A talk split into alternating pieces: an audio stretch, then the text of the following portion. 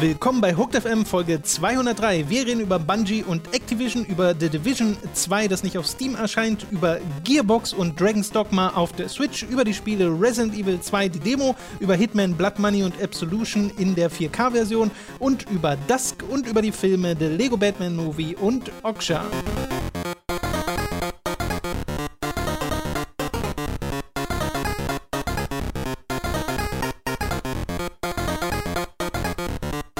Wir begrüßen euch bei einer weiteren Folge Hooked FM. Ich bin Tom, bei mir sitzt der Robin. Hi.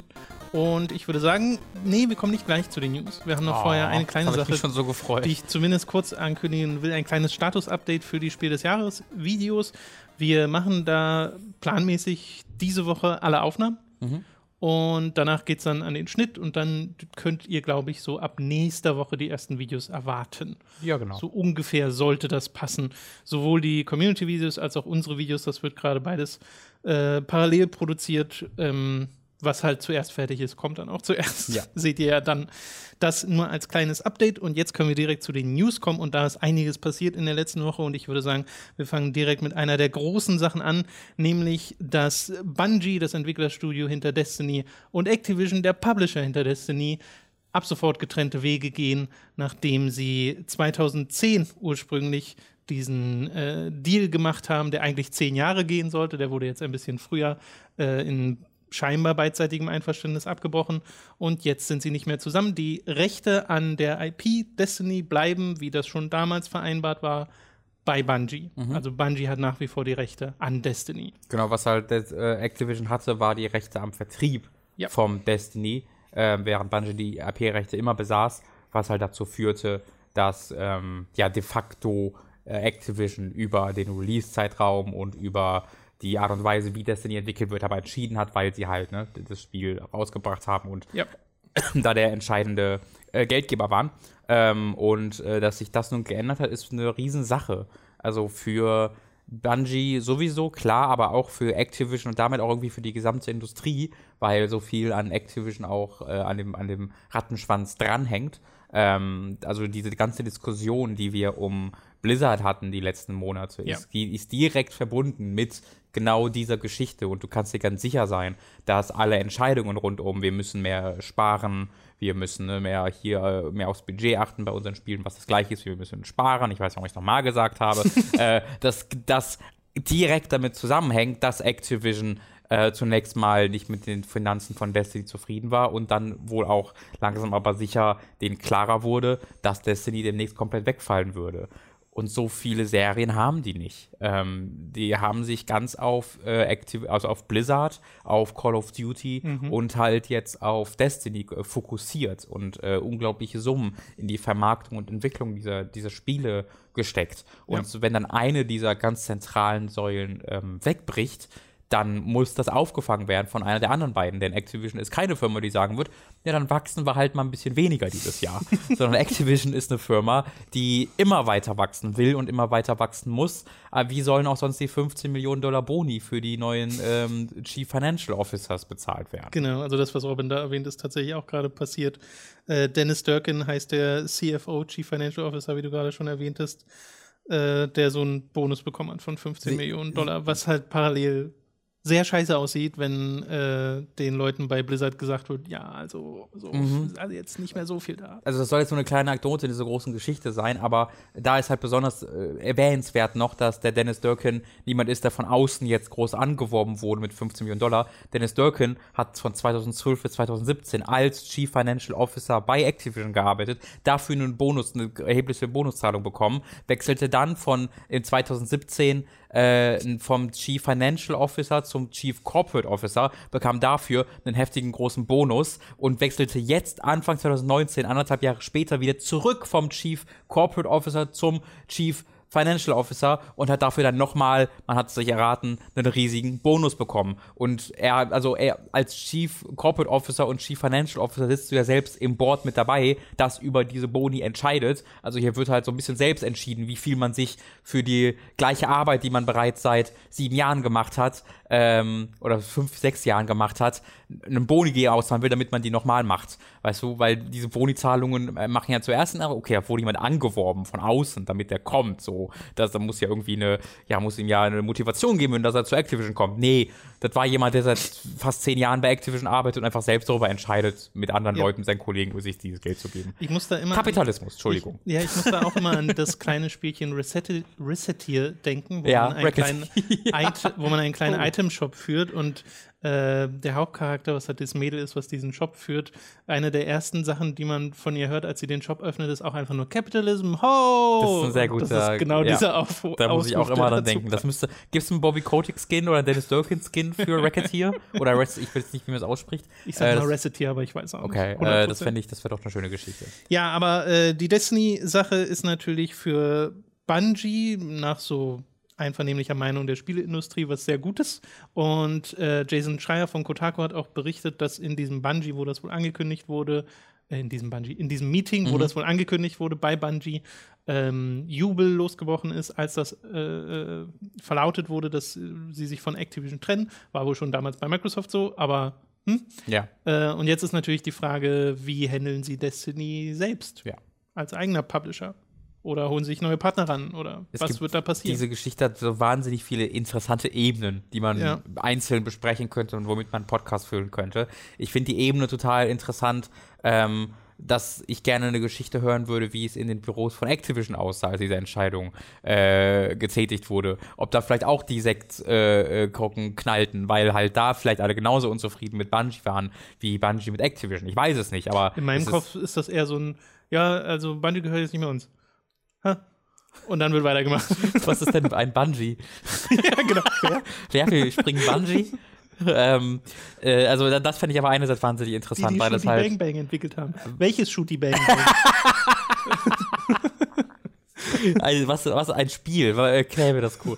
ähm, das fände ich einfach wahnsinnig interessant, weil natürlich die Berichterstattung von Videospieljournalisten sich auf Bungie fokussiert, weil da eben auch die Insider da sind und die Informationen da sind. Ähm, es ist wahnsinnig interessant, die Frage, die du angesprochen hast, ähm, wohin das führen wird mit Bungie. Mhm. Weil dieser, in Anführungsstrichen, 10-Jahres-Plan war ja zum A eh schon so ziemlich zu Ende, weil die 10 Jahre sind ja fast vorbei. Ähm, muss man auch mal bedenken, wie lange die schon dran entwickeln. Ähm, das ist die Frage, also ja, der 10-Jahres-Plan gilt dann von 2010 nicht vom Release von Destiny. Naja, sie hatten eigentlich für zehn Jahre Releases geplant, ja. Allerdings sollten die Releases ja schon zwei Jahre früher losgehen mal. Äh, deswegen, also das war ja immer, dieser Plan war ja nie ein, ein, ja. ein, fester, ein fester äh, Vorsatz, sondern eher so eine ungefähre Idee. Vielleicht als kleine Erinnerung, äh, Destiny erschien im Februar 2000, äh, wurde angekündigt im Februar 2013, mhm. damals noch als PlayStation 3 und Xbox 360 Titel, was genau. man irgendwie gerne wieder vergisst.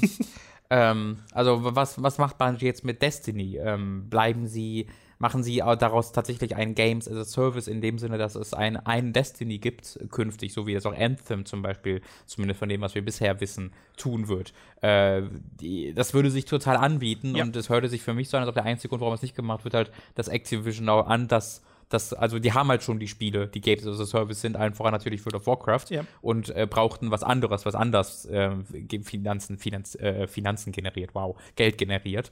Ähm, und für Bungie würde es sich anbieten tatsächlich. Ähm, was auch heißen würde, dass ähm, da, Destiny 2 so ein bisschen wohl das Destiny sein würde, was man auch für die Zukunft auf einer technischen Ebene ähm, noch weiter haben wird. So oder so kann ich mir sehr schwer vorstellen, dass ähm, da es gigantische Entwicklungen geben wird bei, bei Destiny künftig. Äh, zunächst einmal, weil halt 700 Leute bei Bungie arbeiten. Ähm, und ich mich sehr, sehr frage, wie die alle, wie die alle ernährt werden sollen zukünftig ohne Publisher. Ähm, weshalb ich glaube, dass es einen Publisher geben wird, äh, ich glaube aber auch, dass dieser nächste Publisher nicht das Geld in die Hand nimmt, das ein Activision bereit war, in die Hand zu nehmen. Ähm, das sind sehr, sehr viele Var äh, Variablen, ja, die gerade im Raum stehen.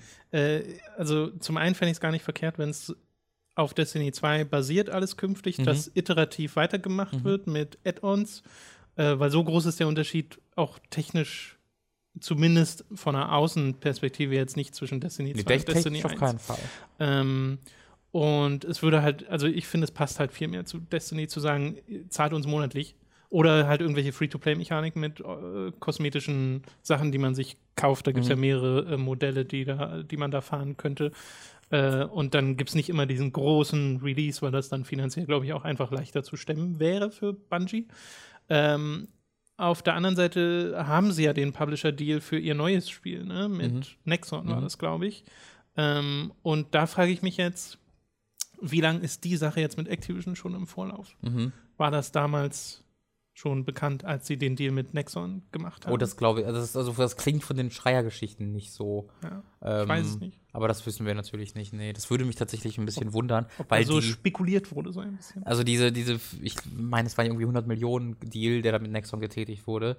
Die, das Geld wird ja nichts mit Destiny zu tun zu haben, äh, zu tun haben. Also du darfst Nee, nee, Geld das ja wird nicht, irgendwas Neues sein. Ja. ähm, genau nicht für Destiny verwenden. Ähm, was halt immer noch bedeuten würde, dass ein paar hundert Leute, die halt nicht an dem Nexon-Projekt arbeiten, nämlich an Destiny dann arbeiten, dass die halt irgendwie noch finanziert werden müssen. Ähm, es würde, ich finde, es würde total Sinn ergeben, ähm, dass da Microsoft jetzt ankommt und sagt, ah, hey, Leute, das wäre so der hey, Klassiker. Geld. Ähm, und zwar gar nicht, ich meine gar nicht auf der Ebene, die zu kaufen. Ich glaube nicht, dass Bungie dich nochmal kaufen lässt. Nee. Ähm, aber Microsoft hat ja auch bewiesen, dass sie ähm, okay darin sind, ähm, äh, Dinge zu publishen, die auch auf anderen Plattformen erscheinen. Also das könnte ich mir sogar vorstellen. Dass das so ein Minecraft-Deal ist, weißt du, dass, ähm, Achso, dass sie wirklich Destiny übernehmen. ähm, so dass, nach dem sie, Motto? dass sie Publisher werden für Destiny, aber es trotzdem auch auf PS4 und äh, ja, auf PS4 veröffentlichen, so Minecraft-Style halt. Ich glaube, dann ist auch eher das Problem nicht Microsoft, sondern Sony, die sagt, nee. Ja, das finde ich, das wäre sehr interessant, ja. Ja, das wäre sehr interessant, vor allem, wenn es immer noch die Exklusivdeals gäbe, worauf deswegen Ja, alles ja, auf ja. PS4 trotzdem noch früher erscheint, damit Microsoft dafür ein bisschen Geld bekommt. Das wär so das finde ich, das finde ich sehr, sehr schön.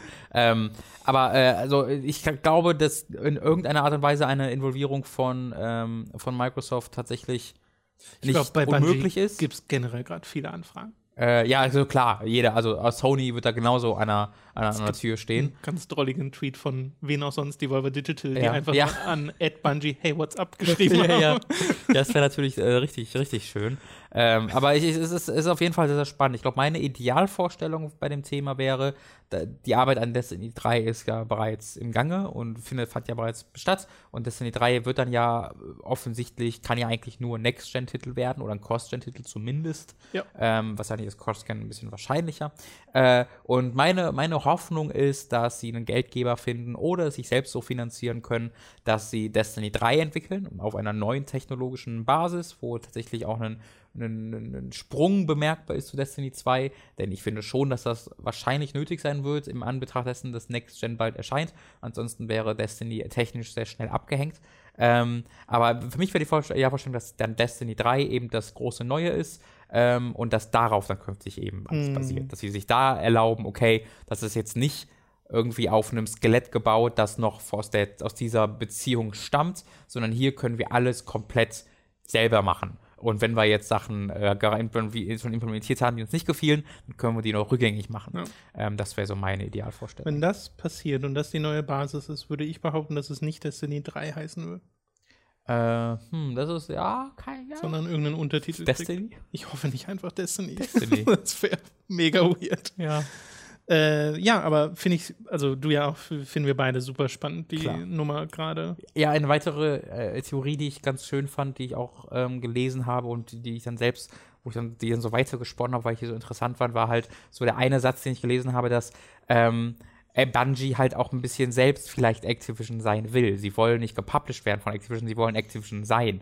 Und zwar aus dem Aspekt, dass halt äh, ein Bungie ja ebenfalls, also fast 1000 Leute arbeiten da. Es gibt eigentlich recht wenig Gründe, warum Bungie nicht selbst zu einem Publisher werden kann. Es gibt deutlich, deutlich kleinere Studios, die erfolgreich als Publisher arbeiten, wie zum Beispiel ein Double Fine, natürlich in einer ganz anderen Region. Nichtsdestotrotz, äh, als Publisher zu arbeiten, ist sehr gut äh, möglich. Und äh, Bungie hätte ähm, die finanzielle Struktur und die, äh, vielleicht nicht die Struktur, aber die Finanzen, um sowas auch aufzubauen ähm, und könnte dann halt natürlich auch sehr viel einfacher ihr eigenes Produkt finanzieren, wenn sie denn als große als Publisher äh, fungieren, halt so ein bisschen auch die Valve-Entwicklung durchmachen, aber wo natürlich Valve auch bei Hardware und so dabei ist. Aber das ist Ähm, ja die Frage, die wir uns stellen. Haben sie die Finanzen? Äh, ja, ja, genau. Also ich glaube halt, ja, du musst die Finanzen haben, um mit 700 Leute, eins, äh, ungefähr 700 Leute äh, in der Paywall zu haben und zu sagen, zumindest für eine kurze Zeit sind wir jetzt selbstständig, müssen selbst bezahlen. Du musst dir vorstellen, die, äh, ich, das sind ja so 8.000 bis 10.000 Dollar im Durchschnitt, weil die natürlich alle auch da wohnen, wo sie wohnen, wo es wohnen sehr viel Geld kostet. Äh, das heißt, du musst jedem dieser, äh, ja. dieser 700 Leute 8.000 bis 10.000 Euro im Monat bezahlen. Ähm, das heißt, du musst halt erhebliche finanzielle Rückstände haben, um überhaupt darüber nachdenken können, sowas zu können, sowas zu machen. Ähm, deswegen glaube ich das schon, dass es grundsätzlich eine Möglichkeit wäre. Also ich sage jetzt nicht, dass das wahrscheinlich ist mhm. oder eine gute Idee, aber ich glaube auf jeden Fall, dass es eine Möglichkeit wäre. Ja, mal gucken. Also in den nächsten Jahren, es wird ja sicher eine Weile dauern, bis wir so erfahren, was so die Schritte sind. Bei, bei Destiny selbst glaube ich nicht, weil mhm. äh, da ist es ja auch in Bungies Interesse, möglichst schnell so die Community zu beruhigen und zu sagen, ey, ja, geht weiter. Eigentlich war dann nächstes Jahr, ist, wäre die Zeit dann gekommen, ja. Ja, also vielleicht bleibt das ja sogar so. Mhm. Hm.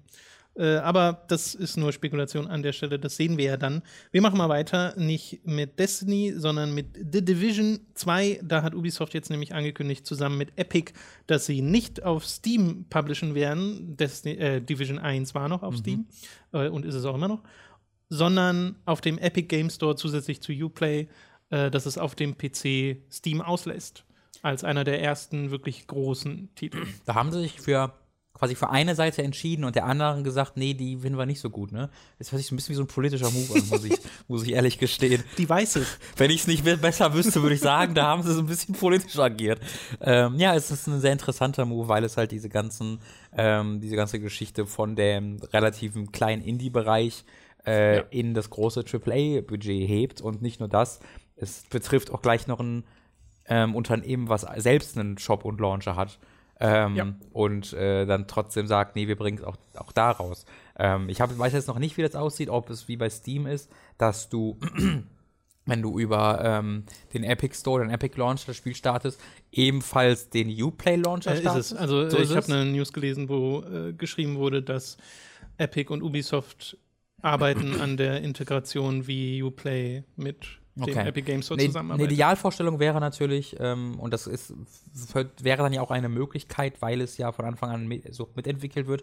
Meine Idealvorstellung wäre es, wenn du halt den Epic Shop dann nutzt, mhm. ähm, aber dann direkt in den Ubisoft Launcher gehst. Weißt du, dass du nicht erst in deinen, weil der Shop und der Launcher in Epic sind ja auch bei Steam was unterschiedliches. Also das ist das gleiche Programm, aber es sind ja unterschiedliche Leisten, die du aufrufst und so. Und meine Idealvorstellung wäre dann, dass man quasi direkt, wenn man im Shop das kauft, du drückst davon da starten und dann geht es einfach direkt in den Launcher, sodass du nicht erst in deine eigene Bibliothek musst. Aber ähm, ich überlege gerade, eigentlich läuft es auf das Gleiche hinaus.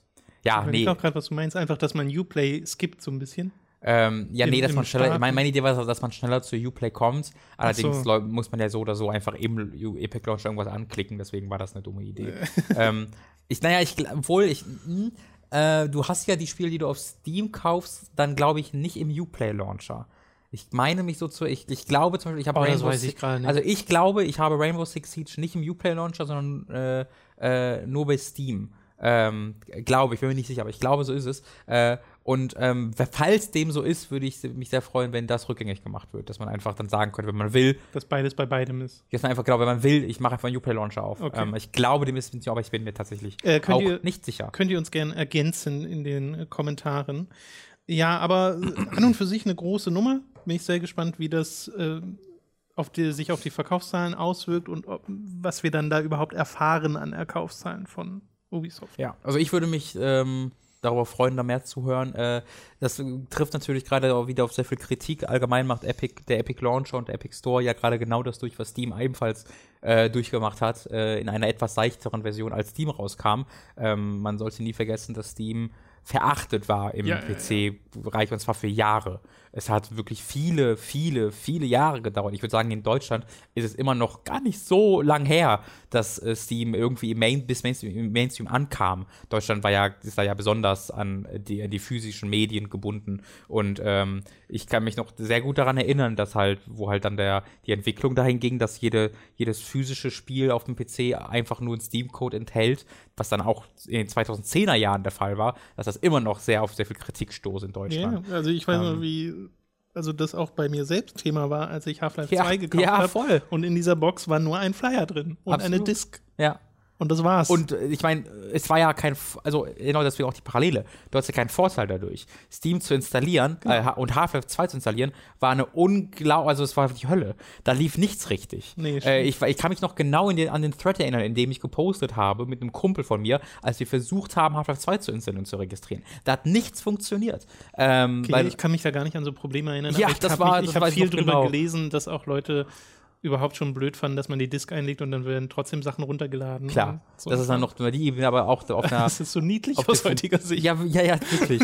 ähm, und dann hat sich natürlich Steam ähm, sehr, sehr krass entwickelt und Steam Ja. wurde von einem kuratierten ähm, Store, wo Valve sagt, diese Spiele wollen wir auf unserer Plattform anbieten, zu einem Be-All-End-All von allen PC-Spielen, die irgendwie erscheinen sollten, ähm, wo keinerlei Kuration mehr passiert. Äh, und damit einher ging, dass ähm, Entwickler immer unzufriedener wurden mit, mit Valve. Ähm, vor allen Dingen jetzt sehr aktuell. Also es, es gibt ja all diese Statistiken, ne, dass in den letzten, dass in 2017 so viele Spiele erschienen wie von 2010 bis 2016 zusammen.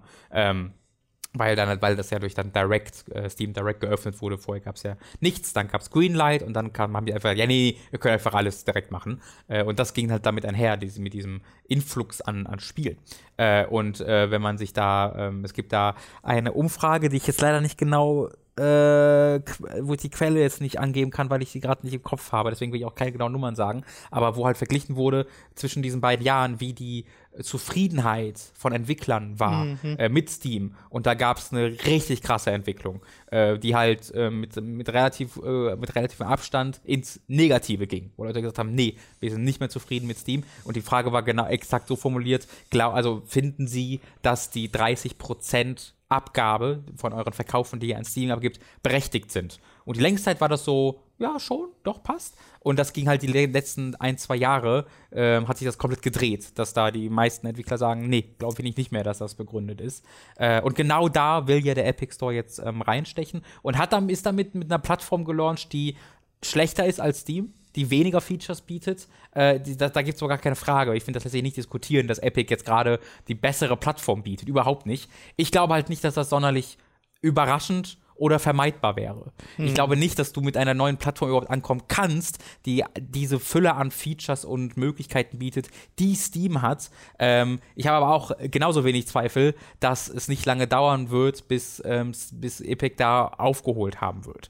Ähm, oder beziehungsweise bereits bevor Epic aufgeholt haben wird, wird Steam auch einzelne Ideen von Epic übernehmen müssen. Ähm, weil dann haben wir endlich einen Konkurrenzkampf in dem Ding. Ähm, und das ist es halt, was, was, weswegen, Genau. was ich glaube, was so wichtig ist. Als Erinnerung, ne, also Steam nimmt 30 Prozent der Verkäufe, äh, der, der Verkaufserlöse und bei Epic sind es 12. Genau, und bei Steam hat dann ja auch in Vorbereitung, das ist ja direkt eine Konsequenz aus der Existenz Epic Stores, ähm, Vorbereitung äh, bereits angekündigt, dass halt die großen, die allergrößten Million-Seller ab einem bestimmten Pu äh, Punkten auch weniger abgeben müssen. Ähm, was aber halt nur wirklich für die allergrößten äh, relevant ist. In offensichtlich in dem Versuch, die allergrößten Leute an Steam zu binden, was anscheinend trotzdem nicht so gut funktioniert hat. Ja. Ähm, ja, also ich finde halt ein bisschen, ein bisschen, man sollte da zweimal drüber nachdenken, bevor man jetzt die große, ja, also die, die großen Untergang des PC-Videospiel, Videospielens hervorruft, weil jetzt das alles so fragmentiert wird. Äh, Seit, dieser Markt ist seit 2004 genauso fragmentiert wie der Konsolenmarkt. Die Steam, bisher hat halt Steam seine Exklusivität. Ja, du, hat, du konntest dir ähm, Keys in anderen Läden auch kaufen, aber im Endeffekt führten all diese Keys zu Steam. Ob du dir es im Humble Bundle Store kaufst oder bei ähm, äh, Gamersgate gibt es ja einen Kanal, der, der nichts mit Gamergate zu tun hat. Es gibt das Gamersgate. Es ist, oder bei Steam selbst, du hast dir immer den Steam Key gekauft. Ja, die allermeisten Spiele sind exklusiv auf Steam erhältlich, wenn du sie kaufst. Äh, und deswegen finde ich diese, dieses Narrativ, dass die Exklusivität das Problem sei und dass das ja den Markt zerstören würde, finde ich sehr fehlgeleitet, weil diese Exklusivität gibt es bereits seit über einem Jahrzehnt. Und da war es nie ein Problem. Und zwar, weil die Exklusivität die Plattform betraf, die man sowieso schon hatte. Und das ist es, worum es geht. Ähm, und ich glaube auch, dass wenn ein Jahr vergangen ist und die Leute mal den Epic Launch installiert haben und das ein, zu einem normalen Alltag ist, dass Spiele auch da erscheinen und vielleicht manche Spiele nur da und manche Spiele nur bei Steam, dass das sich dann alles wie bei Steam auch so normalisiert, dass es dann, dass wir auf diese ersten, auf das erste Jahr zurückblicken, wo die, wo ja wirklich die Apokalypse an die Wand gemalt wurde, dass der PC-Markt dadurch so fragmentiert und zerstört wird, dass er nicht mehr das ist, was er mal war, dass wir da alle so zurückblicken, wie wir jetzt auf Steam zurückblicken und sagen, wirklich so war das mal, das kann man sich ja kaum mehr vorstellen. Und Steam war eigentlich was sehr vorwärtsgewandtes damals. Ja. Äh, und halt eigentlich vor seiner Zeit und jetzt ist es halt äh, so ein bisschen am Nachholen, aber auch nicht so richtig. Ich glaube, das bei Epic würde schon sehr anders aussehen, wenn der Store einfach funktional auf der gleichen Ebene wäre wie der Steam Store. Ich glaube, dann gäbe es schon weniger Beschwerden. Mhm. Aber ja, ich, das, ich halte das auch für unvermeidbar, dass es da ein bisschen Querelen gibt. Aber solange die Entwickler dann trotzdem kommen Mhm. und vor allem so große Leute kommen, wie jetzt auch in Ubisoft, weil eben, ja, aus Spielersicht mag das jetzt nicht der bessere Store sein, aber aus Entwicklersicht ist das Ohne Frage. großen Teilen. Also es äh, gibt ja dann ganz ein, ein mach du zuerst. Nee, nee, das, äh, ich wäre jetzt auch nur noch mal auf diese, äh, auf den Anteil gekommen, den Epic halt nimmt. Äh, und wenn du ein Epic Engine-Spiel benutzt, ein Unreal Engine-Spiel, fallen ja da auch irgendwie Kosten weg, ne? Mhm. Das war doch auch noch Ja. so. Ja, man muss auch sagen, es ist ja gar nicht nur darin begründet. Ähm, du hast objektiv, also wenn ich jetzt, nehmen wir mal Ashton als Beispiel. Ähm, das, diese Exklusivität ist ja das, was viele, viele stört. Und die Frage, warum das überhaupt gemacht wird, und das, das ist auch doof. Ähm, das ist ganz einfach. Wenn ein Ashen auf Steam und im Epic Store gleichzeitig released werden würde, dann würde niemand das im Epic Store angucken. Und niemand würde den Epic Store überhaupt starten oder sich da registrieren oder anmelden. Das heißt, das wäre im Grunde egal. Weil jeder hat ja Steam, warum solltest du dafür zum Epic Store gehen? Äh, das heißt, der Epic Launch wäre im Grunde Wurst und es geht nur noch um den Steam Launch. Auf Steam ähm, wird das Spiel erscheinen äh, im New Releases Fenster kommen und dann muss äh, der Entwickler beten, dass er an diesem New Releases Tag so viel, ähm, so viele Copies verkauft, dass er in den Charts drin bleibt und damit sichtbar bleibt. Und was die Wahrheit ist von 99% aller dieser Spiele ist, dass das nicht passiert.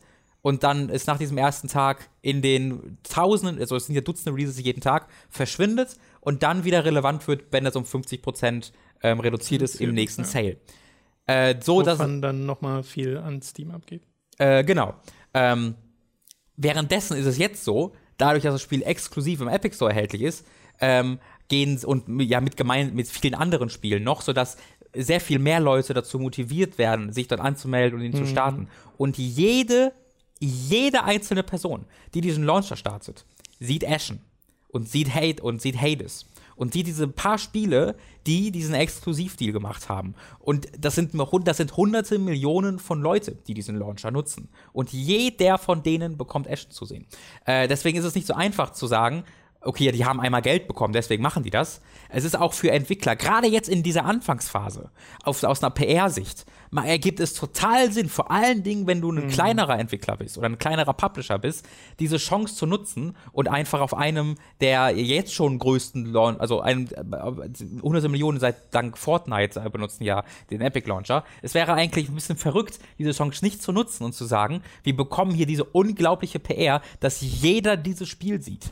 Ähm, und genau deswegen ist halt auch die Exklusivität wichtig, weil ohne die Exklusivität hattest du diese Sichtbarkeit nicht und dann und ohne die Exklusivität hättest du auch keinerlei Grund, den Epic Store zu besuchen, weswegen dieser ganze, das ganze Vorhaben, einen weiteren Konkurrenten zu etablieren, von Anfang an zum Scheitern verurteilt. Weil Guck dir GOG Galaxy an, guck dir Uplay an, guck dir EA Origin. Die haben im Falle von Origin oder Uplay zumindest ihre eigenen paar Spiele, die manchmal nicht auf Steam erscheinen, ja, aber das reicht offensichtlich nicht, sondern das muss ein Rundumschlag sein und genau das ist, was Epic macht. Für Spiele heißt das, ich muss mich in einem Store anmelden, der weniger Features hat.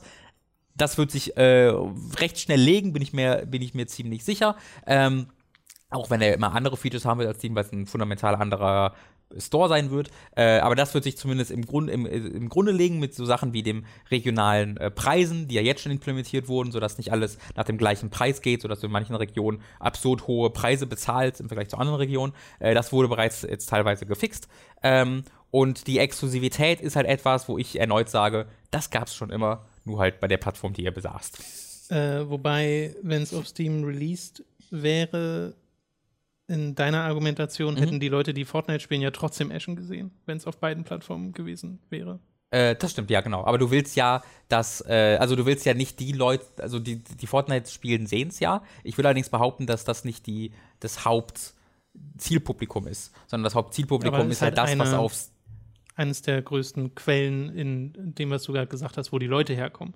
Weil ich weiß jetzt nicht, wie hoch die Zahlen an und für sich sind von Leuten, die nicht Fortnite spielen, die sich diesen Epic Game Store Also ich glaube halt, beides ist nicht eins. Also ich glaube, wenn, wenn du nur die Leute hast, die Fortnite spielen, das, das, das, ist, das reicht nicht. Ich glaube aber auch, wenn du jetzt nur die Leute von Steam rüberziehst, das vermutlich reicht nicht. Ich, was ich damit mit der Argumentation meine, ist so, wenn das zusammenläuft. Wenn du einerseits die ganzen Leute hast, die gar nicht so viele Videospiele vielleicht spielen, die vielleicht vor allem ein bisschen jünger sind und äh, vor allen Dingen auf dem PC für Fortnite zocken, äh, wenn du einerseits das Publikum hast, aber andererseits durch die Exklusivität halt auch die äh, Leute, die die äh, hunderten Spiele auf Steam besitzen, rüberziehst und die führst du halt ähm, dadurch zusammen und ich finde, das ist halt so ein bisschen das, was, was da, ähm, was da relevant ist. Bei Ashen hat ja die Leute aber auch gestört, das ist vorher schon für Steam angekündigt. Ja klar, das ist nochmal eine ganz, also wenn wir auf die Ebene Das gehen, finde ich dass auch es- berechtigt. Ja, ja, auf jeden Fall. Also die Kritik, dass es halt auf Play Anywhere, ja auch im Windows Store Genau, angekündigt war und im Game Pass enthalten sein sollte. Da reden wir dann über die, ähm, über die PR rund um die Ankündigung.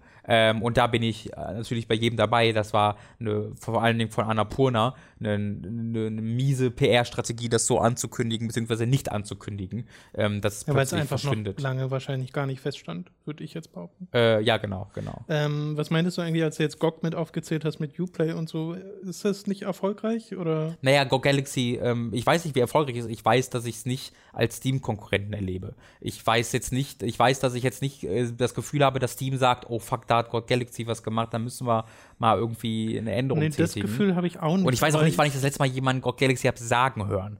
Also ich GOG ja, aber den Launcher GOG Galaxy, da habe ich gelesen und drüber reden hören, als der released wurde. Und seitdem habe ich nie wieder irgendjemand darüber reden hören oder äh, darüber was gelesen. Okay, naja, aber ich meine, ne, dann kommen wir in Anekdoten, Klar, äh. Äh. Die Zahlen habe ich aber selbst auch nicht. Aber die sind ja, ich würde sagen, wir sind ja sowieso im Anekdotenbereich, weil wir Klar, ja, ja, sowieso. haben. Aber äh, ich glaube auch nicht, dass GOG Galaxy jetzt irgendwie gro die groß krasse Konkurrenz ist. Aber für mich in meiner Wahrnehmung war es das bisher größte Abseits von Steam. Ja, das würde ich auch sagen. Und die haben halt am Anfang mit den Retro-Spielen und jetzt mit der DRM-Freiheit da ihre Nische und vielleicht ist es auch schon größer als eine Nische Mhm. erkämpft. Da würde ich dir absolut zustimmen. Ja. Was ich halt meine, ist ein Launcher, der auf einer, auf der gleichen Ebene konkurrieren kann mit Steam. Der also nicht nur eine Nische ausfüllt oder halt irgendwie unter, ähm, unter so ferner Liefen Ja. äh, aufgeführt wird, sondern der, ähm, der so im, mit einem Gleichzeichen zwischen Ich Steam nicht, und dem anderen Programm. Was GOG nimmt von Entwicklern. Weiß ich auch nicht. äh, prozentual, äh, ob das eher bei, bei Steam ist oder eher bei Epic.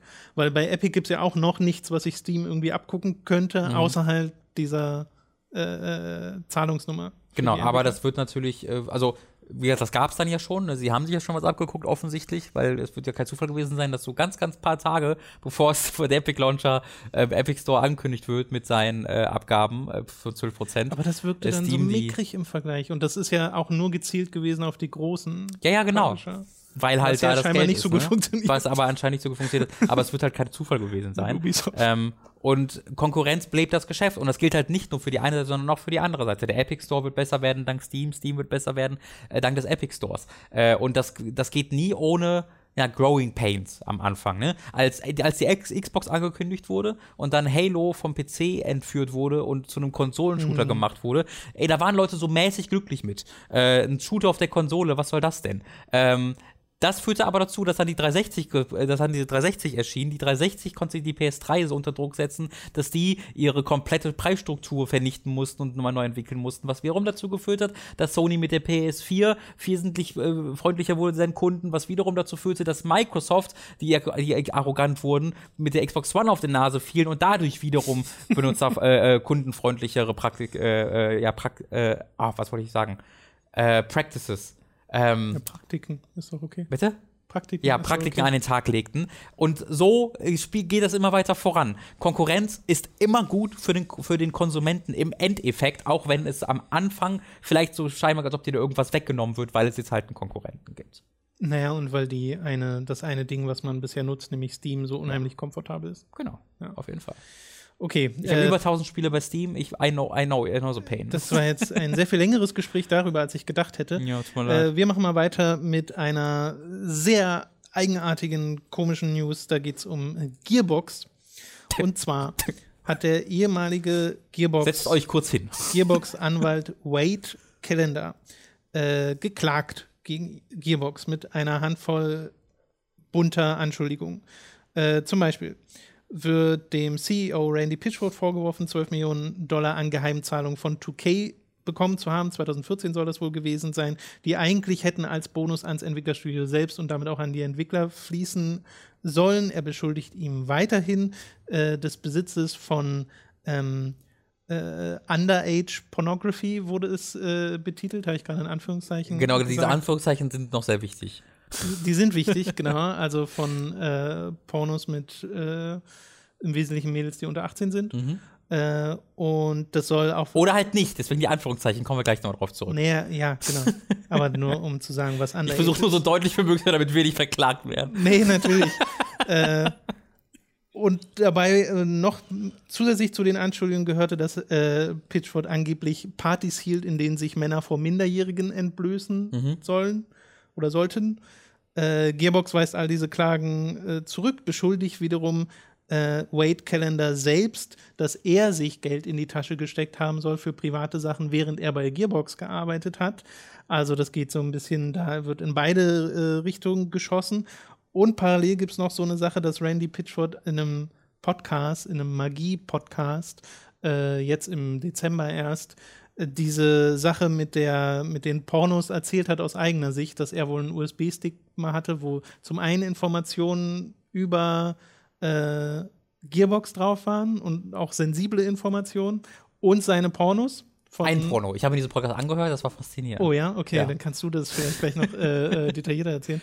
Aber auf jeden Fall, dass da ein Porno drauf war von einem äh, Webcam-Girl und äh, das, das hat er als barely legal bezeichnet, also als gerade so legal, was im Wesentlichen heißt 18 oder Ja. 19 Jahre alt.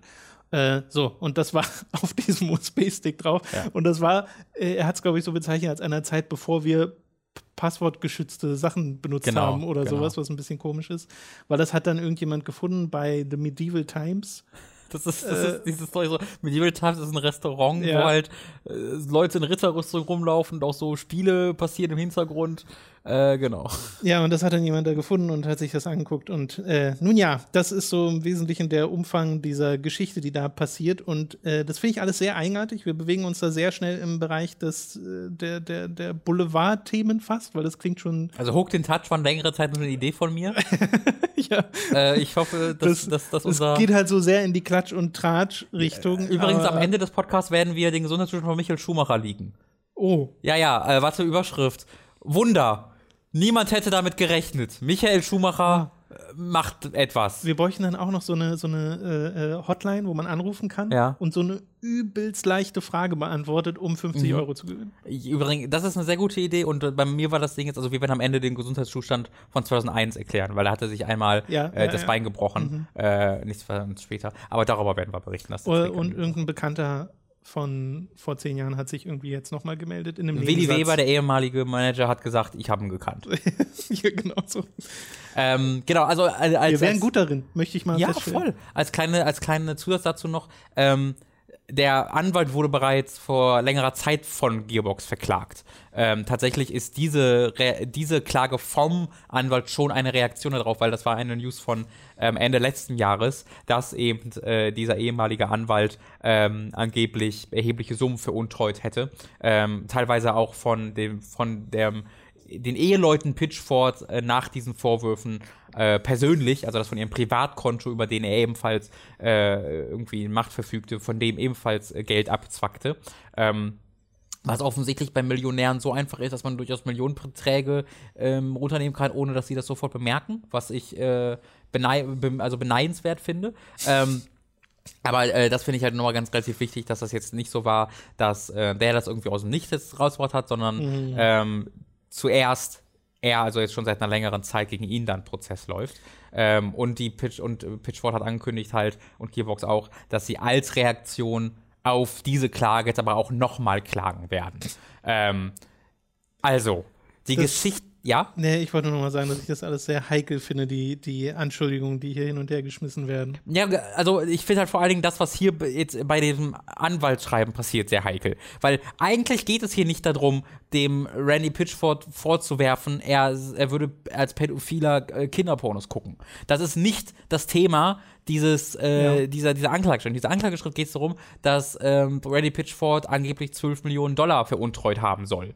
Ähm, und so ein bisschen als, ja, als Hinweis darauf, dass der ja moralisch bestimmt sowieso schon relativ schwierig ist, steht dann in so einem Nebensatz, er, äh, es wäre ja, es wäre ein USB-Stick film gefunden worden mit, und dann in Anführungszeichen, mhm. Underage Porn. Ich habe mir da ein bisschen was so durchgelesen von Anwälten, die halt so äh, alle Alarmglocken klingelten bei diesen Anführungszeichen rund um das Underage, weil äh, laut diesen Anwälten ist das halt so ein etwas sehr klassisches, was du machst als Anwalt, wenn du nicht dafür verklagt werden willst, was du gerade sagst, weil du weißt, dass es falsch ist. ähm, weil gerade in diesem Kontext kann halt Underage alles bedeuten. Es kann bedeuten, dass sich diese Person als Underage vermarktet hat, aber gar nicht Underage ist. Es kann bedeuten, dass der Anwalt findet, dass die Underage aussah, aber nicht behaupten will, dass sie Underage war. Äh, das funktioniert auf sehr, sehr vielen Ebenen. Mhm. Was er auf jeden Fall nicht machen wollte, ist zu sagen, die Leute, die, die, die im Porn diesem vorkamen, war Underage. Punkt.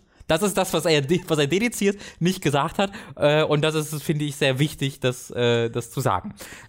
Ja, ja äh, ich hatte auch schon gelesen, aber da kann ich jetzt auch keine Quelle mehr zitieren, dass äh, er das nicht weiß und dass es halt auf Hearsay. Ja, genau, das ist auch nochmal. Er weiß es nicht aus erster Hand, sondern er hat genau. aus Hearsay gehört. sagen. Es ist Könnte so ein, man auch sagen. Du kannst halt in diesem, ähm, in diesen Anschrift alles behaupten, ja. was du so willst.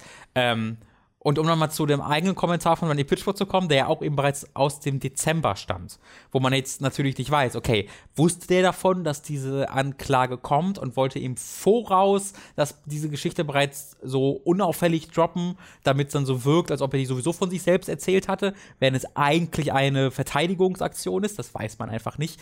Ähm, aber eben Ende Dezember war er in einem Podcast und ich habe diesen Podcast gestartet und wer wirklich, also ich, ich habe so, so einen kurzen Moment Moment, wo ich glaube, mein Gehirn hat einfach runtergefahren, weil jetzt zu viele Dinge aufeinander prallen. Weil diese Geschichte ist sowieso schon verrückt. Von auf allen Ebenen.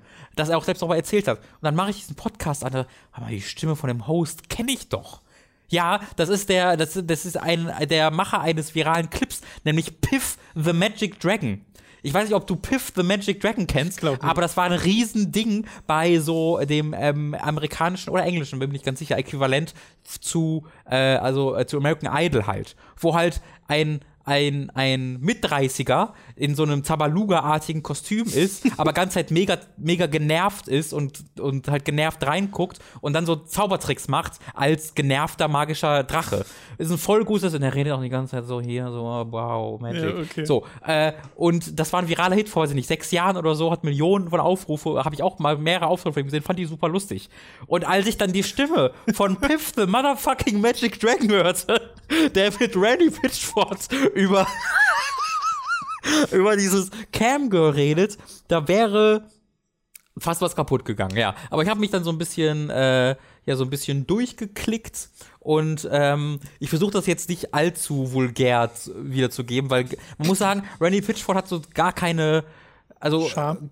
Ja, ja, Charme, aber also keine Scheuklappen. Also nichts, also ne, dieses, dieses, äh, im, im Hirn, diese, diese, dieses, dieses Areal, was Gedanken davon abhält, sofort in unseren Mund zu wandern, das fehlt bei ihm scheinbar, wenn ich von diesem Podcast ausgehe, weil so alles, was er denkt, einfach gesagt wird. Ähm, und deswegen wird er einfach so gefragt, also erstmal, das passt schon in diesem Podcast, weil Piff the Motherfucking Magic Dragon ist halt auch jetzt nicht so ja, also hatte auch nicht viel Charme, da geht's schon ordentlich zur Sache. Deswegen, das passt schon so ungefähr da rein. Der war trotzdem so ein bisschen, oh, what the fuck, hat man auch gemerkt. Aber der hat halt einfach sollte eine Geschichte über Magie erzählt, was ob da irgendwas Interessantes passiert ist.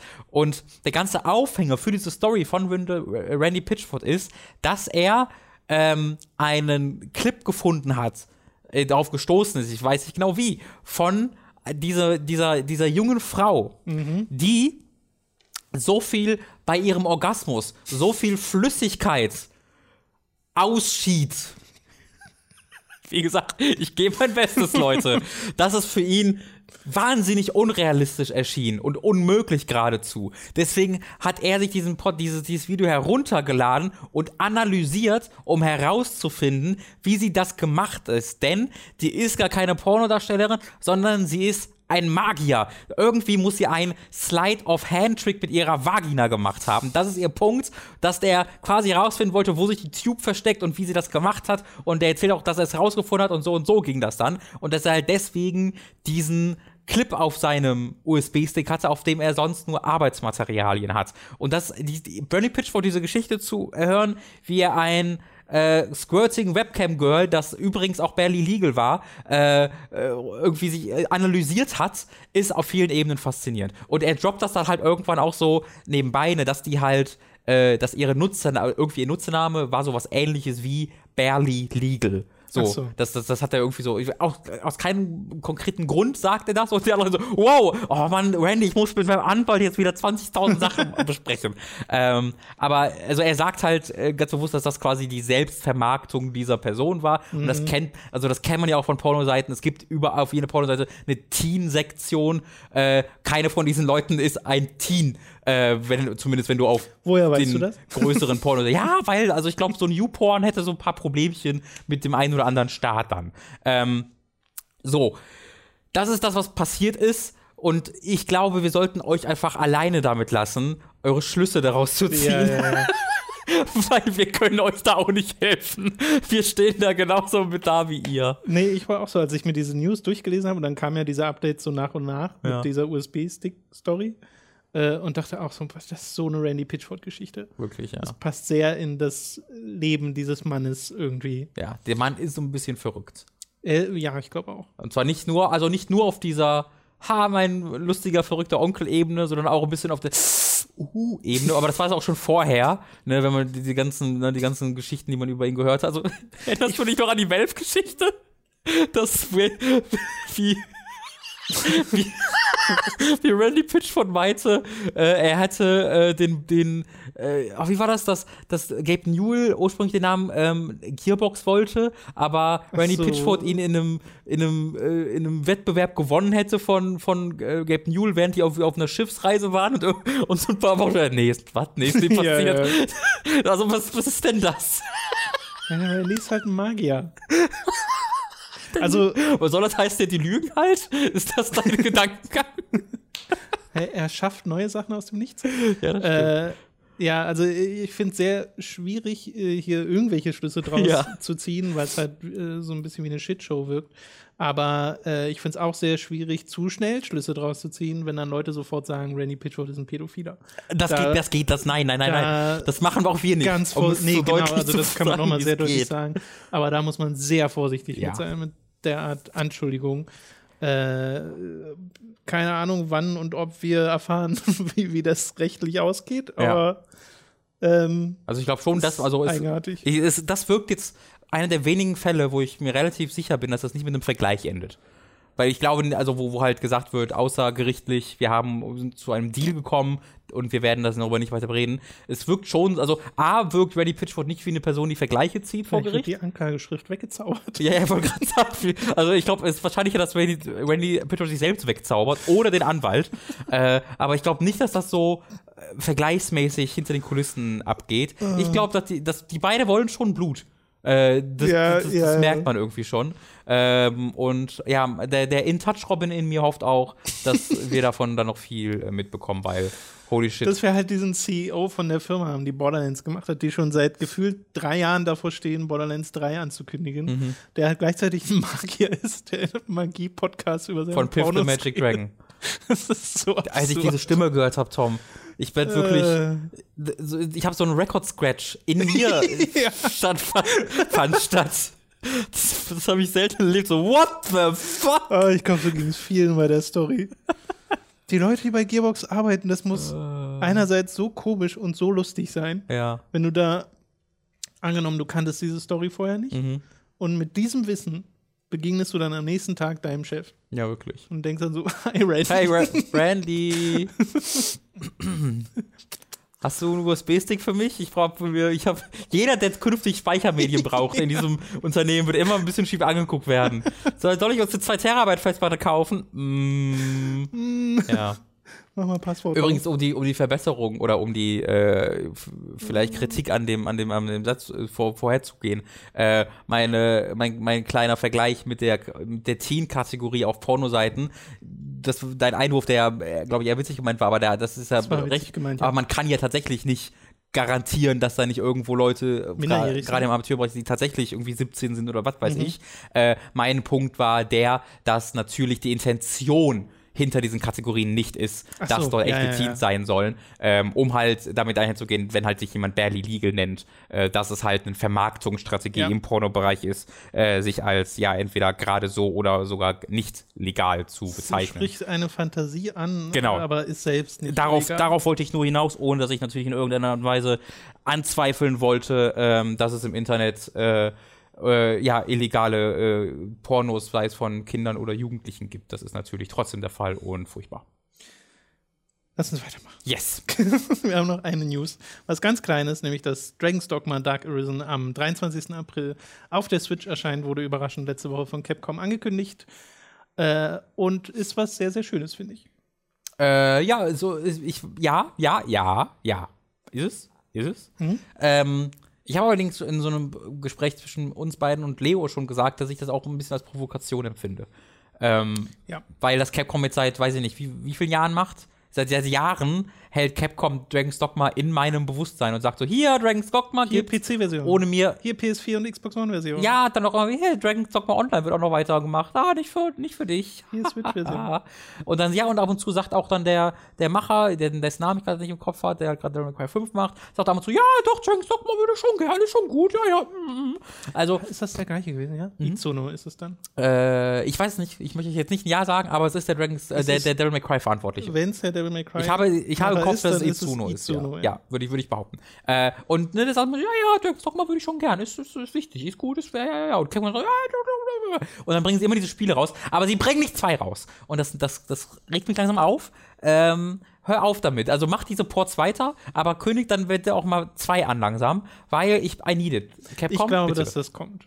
Ich glaube wirklich, dass es kommt.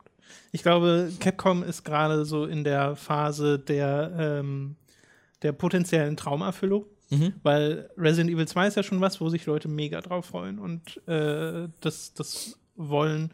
Jetzt kam Unimusha wieder plötzlich aus dem Nichts Mhm. und das fühlt sich an wie so, ah, wir, wir gucken mal, wie sich ein Unimusha äh, im aktuellen Markt macht. Äh, und dann gibt es jetzt diese ganzen, dieses Hin und Her, wo ich glaube, ohne richtige Basis die ganze Zeit Dino Crisis erwähnt wird von vielerlei Seiten. Mhm. Äh, also es basiert viel auf Hoffnung, Ja. aber ich glaube, dass Capcom das alles weiß. Ja. Deswegen bringen sie ja die ganze Zeit Dragon's Dogma Kram raus. Ja, aber ich glaube auch, dass sie damit noch mehr machen wollen. Ich Also es habe Dragon's Dogma schon dreimal durchgespielt, Leute. Ich kann es nicht nochmal durchspielen. Äh, das ist zu viel. Ich kann nicht so viel Zeit mit einem einzigen RPG verbringen. Das geht nicht.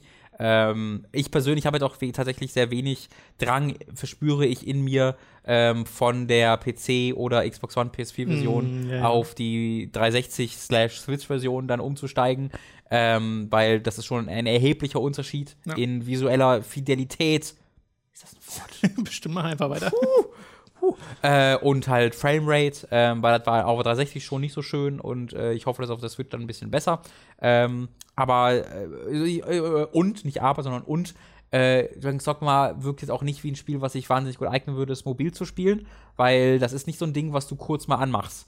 Ähm, das ist so ein Ding, wo du Sure. dich darauf vorbereitest, in die Nacht zu laufen und dann hängst du dort für drei Stunden fest und versuchst verzweifelt nicht zu sterben, weil du nichts sehen kannst und keine, nicht genug Fackeln mitgebracht hast. Aber du kannst ja die Ähm. Switch jederzeit in Standby-Modus schalten. ne? Ja, ja, genau, das ist halte ich halt für sehr, fände ich für mich sehr unbefriedigend, wenn ich immer wieder am gleichen Punkt dann weitermache, ohne Fortschritt zu verspüren. Aber da, da gibt es ja auch sehr, sehr viele Leute, die das Ja. anders sehen. Ähm, für mich halt, wie gesagt, nicht so interessant. Ich freue mich dafür, äh, ich freue mich darauf, dass noch mehr Leute Dragon's Dogma erleben können. Ähm, West, also ist ja kein westliches RPG, aber in seinem Im Stile. im ja. Genre ist es quasi ein westliches RPG. Äh, davon gibt es jetzt auch nicht so wahnsinnig viele auf der Switch, vor allen Dingen in der Größenordnung.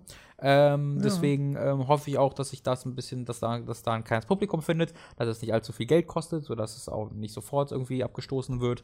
Äh, und dass dann Capcom mir endlich mal Dragon's Dogma 2 gibt. wo, du das, wo du das mit den westlichen RPGs gesagt hast, ich hatte neulich wieder den Gedanken, weil wir uns ja im letzten Hooked on Topic Podcast äh, nochmal beschwert haben, dass es kein KOTOR gibt von EA, kein neues. Äh, wie viele verpasste Chancen EA eigentlich so gerade hinter sich hat, weil wir auch schon über die Mass Effect HD Neuauflage, Ja, ja. also HD, die äh, auf aktuellen Konsolen eine, eine Sammlung äh, darüber geredet haben, dass das nie passiert ist und mit Dragon Age ja auch nicht. Und das ist eigentlich auf der Switch auch alles darauf könnte. Weil das hat ja die Technik. Da können ja Mass Effect 1 bis 3 und Dragon Age bis auf Inquisition können ja alle problemlos drauf laufen. Ja, Die wollen das Geld einfach nicht. die sind einfach komisch. Die EA ist wirklich komisch. EA ist komisch. Ich verstehe sie nicht. Nur gut, das war's mit den News.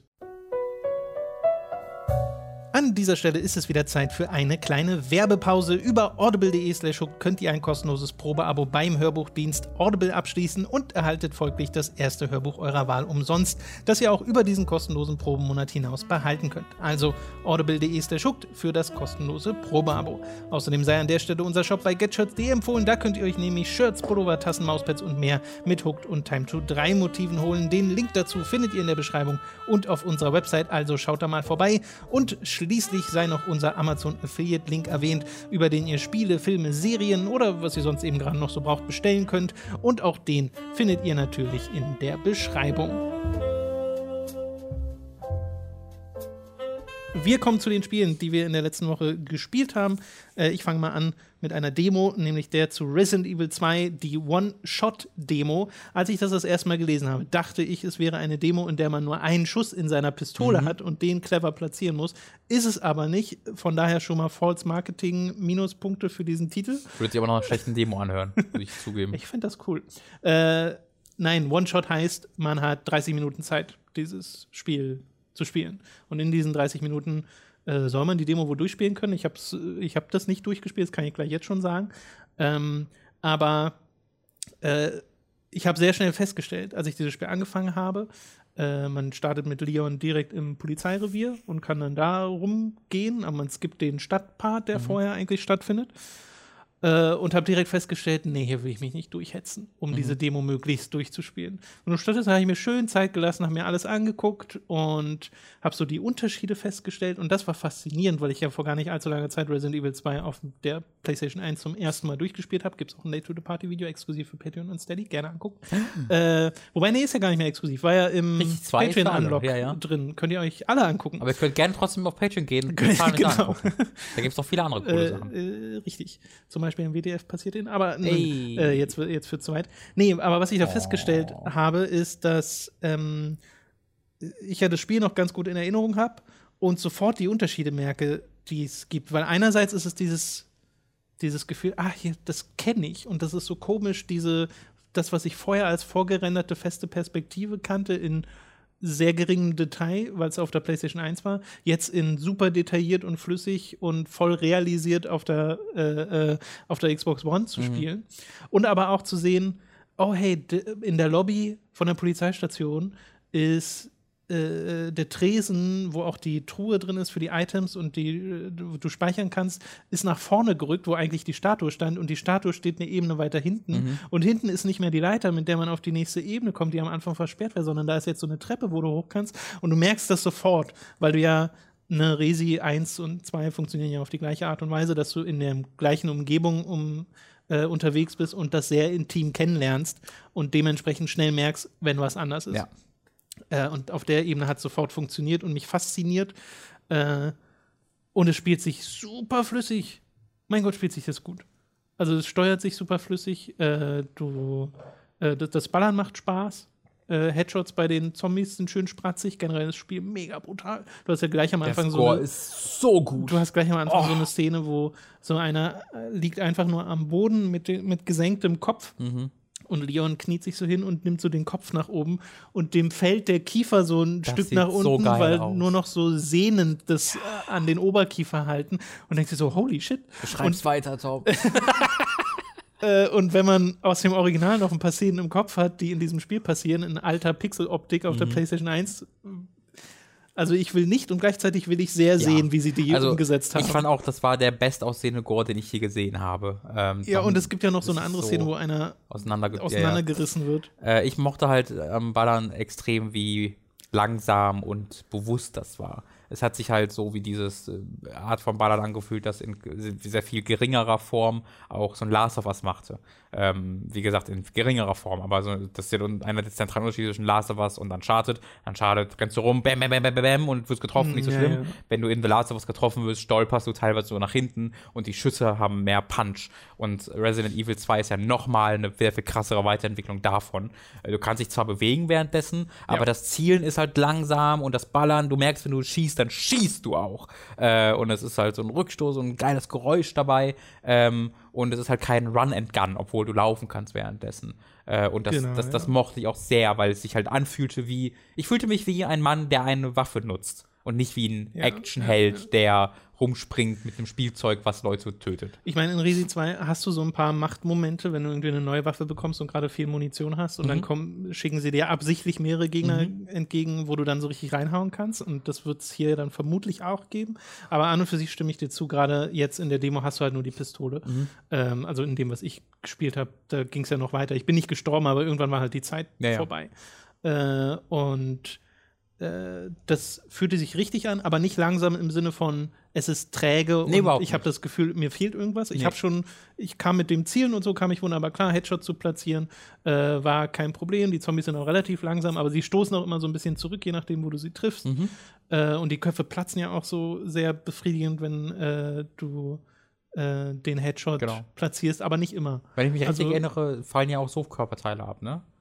Dass du Körperteile Da ich zumindest kannst. nicht, Also nicht also ab, aber abfallen ist falsch Ich gesagt. immer auf den Kopf geschossen. Ach so, ja, ich habe in Erinnerung, dass halt das sehr unterschiedlichen Trefferfeedback hat. Ähm, ich weiß nicht, ob es komplett dynamisch ist, aber es wirkt Okay. auch nicht dynamisch. Das müsste ich mir noch Ähm, aber es ist auch bei mir schon wieder ein halbes Jahr her, deswegen bitte mit Fragezeichen dahinter. Aber es macht schon so seine Resi-Tricks, dass da mehrere Leichen liegen und du denkst dir so, die stehen Mhm. noch gleich auf und dann gehst du erst so dran vorbei, ah nee, doch nicht. Und dann kommst du zurück, ah doch, Mhm. äh, wo sie so ein bisschen warten und mit der Erwartung spielen. Oder dass du, das fand ich sehr schön, es gab eine Szene, wo du in so einen sehr langen Gang reingehst, in dem man meiner Meinung nach auch erst später kam, eigentlich im Hauptspiel, äh, im Originalspiel. Und der war so schön einfach nur belichtet, weißt du? Das Mhm. war so, so ein bisschen schummrig und du hast den Schatten gesehen, den ein Zombie geworfen hat, der gegen das Fenster Mhm. geklopft hat. Und dann bist du halt zu diesem Fenster hin und hattest die Wahl, wenn du dann das Item gehabt hättest, da Bretter vorzunageln. Und ich habe das halt nicht gemacht, weil ich mir dachte, nee, hier ist ja noch so ein Gitter davor, brauche ich bestimmt an einer anderen Stelle. Und bin die Treppe hoch und kam der halt sofort Ja. rein und hat das Gitter mit abgemacht. Und dann kamen von oben Zombies und ich war, und ich war auf der und ich war auf der Treppe um wie so ein Zombie so langsam das Ding. Äh, und ich war auf der Treppe umzingelt und dachte mir, oh, scheiße, hätte die Bretter benutzen sollen. Mhm. Aber war halt trotzdem ein schöner Moment, der da entstanden ist. Der ist halt dynamisch, ne? Und ich weiß jetzt nicht, wie das in zwei war. Ich habe zumindest nicht in Erinnerung, dass da aus deinem Video das jetzt so viele dynamische Sektionen hätte, oder?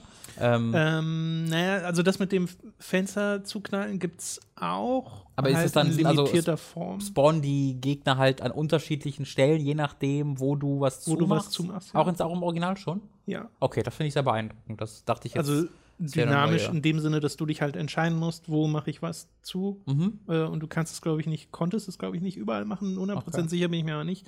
Und dann hast du halt neue Gegner an einer anderen Stelle. Okay. Äh, Weil das mochte ich sehr an der Demo, dass man auch die Türen schließen kann oder auflassen kann, je nachdem, kommen die wohin und kommen nicht wohin. Mhm. Es wirkte halt wie ein Spiel, was natürlich sehr geskriptet ist, aber trotzdem in seiner geskripteten Linearität dann doch dir genügend Optionen bot, ähm, sodass ich das Gefühl hatte, ich kann es ja auch verkacken. Äh, und das ist halt ein, ein schönes Gefühl. Und vor allen Dingen, es geht halt voll in dieses Resident Evil-Gefühl rein. Ne? Du hast natürlich das mit der Munition. Äh, ah, ich habe nicht genug Munition. Ah, doch gerade noch, aber ich bin immer nervös. Äh, und dass die das halt auf einer anderen Ebene dann noch machen, nämlich mit der Ebene, ah, ich habe so viele Fenster und ich glaube, ich krieg die alle abgehackt. Ah, da ist noch eins übrig. Äh. Also es, das geht halt Ja. voll in die gleiche Fantasie rein, was ich sehr mag. Ja, also es hat wirklich einen wahnsinnig guten Ersteindruck jetzt hi- hinterlassen. Wie gesagt, ich finde es ein bisschen schade, wenn jetzt Leute das Spiel zum ersten Mal erleben und sofort motiviert sind, so schnell wie möglich da durchzugehen, weil da macht man sich das, glaube ich, ein bisschen kaputt, aber Ja. muss ja jeder für sich selbst entscheiden. Ähm, und man könnte ja theoretisch einfach einen neuen Account erstellen und da die Demo nochmal spielen. So. Ähm, äh, was wollte ich noch sagen? Achso, man merkt an einigen Stellen sehr die Resident Evil 7 Verwandtheit, weil es Mhm. gab sofort so Sachen wie eine Sicherung äh, Ja. an so einem Kasten, die fehlte. Und es war, glaube ich, genau der gleiche Kasten wie in Resi 7, also fühlt sich Das zumindest Interface an. allgemein. Das Interface ist genau das identisch. gleiche, genau. Fand ich auch schade. Auch das Äh, Geräusch, das, du, das es macht. Ähm, Ja, also das scheint irgendwie dann inhärent in Also, der Engine drin zu sein. Es ist einerseits super, weil das Interface hervorragend war in Resident Evil 7.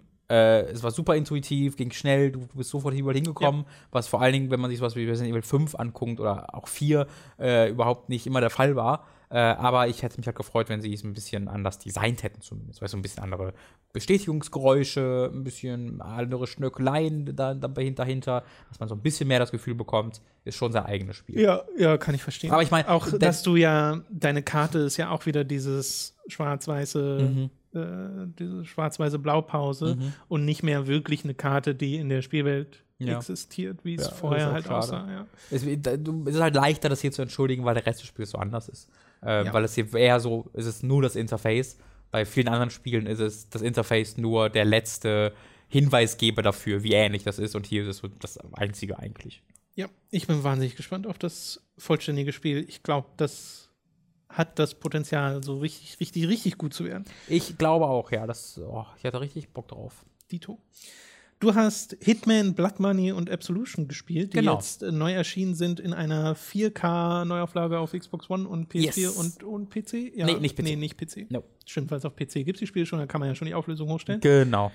Äh, wie war es? Hast du beide gespielt? Hast du ausführlich gespielt Ich oder hab- nur mal angezockt? Ich habe beide gespielt, nicht ausführlich, eher angezockt. Ähm, äh, und b- b- bin halt hin und her gerissen ähm, zwischen meiner Liebe für, vor allen Dingen für Blood Money und ähm, so ein bisschen meiner Ratlosigkeit ob dieser Collection. Ja. Weil die wirkt sehr, also ich weiß nicht so ganz, wer die Idee hatte und warum und weshalb. Warum Die auch die beiden, ne?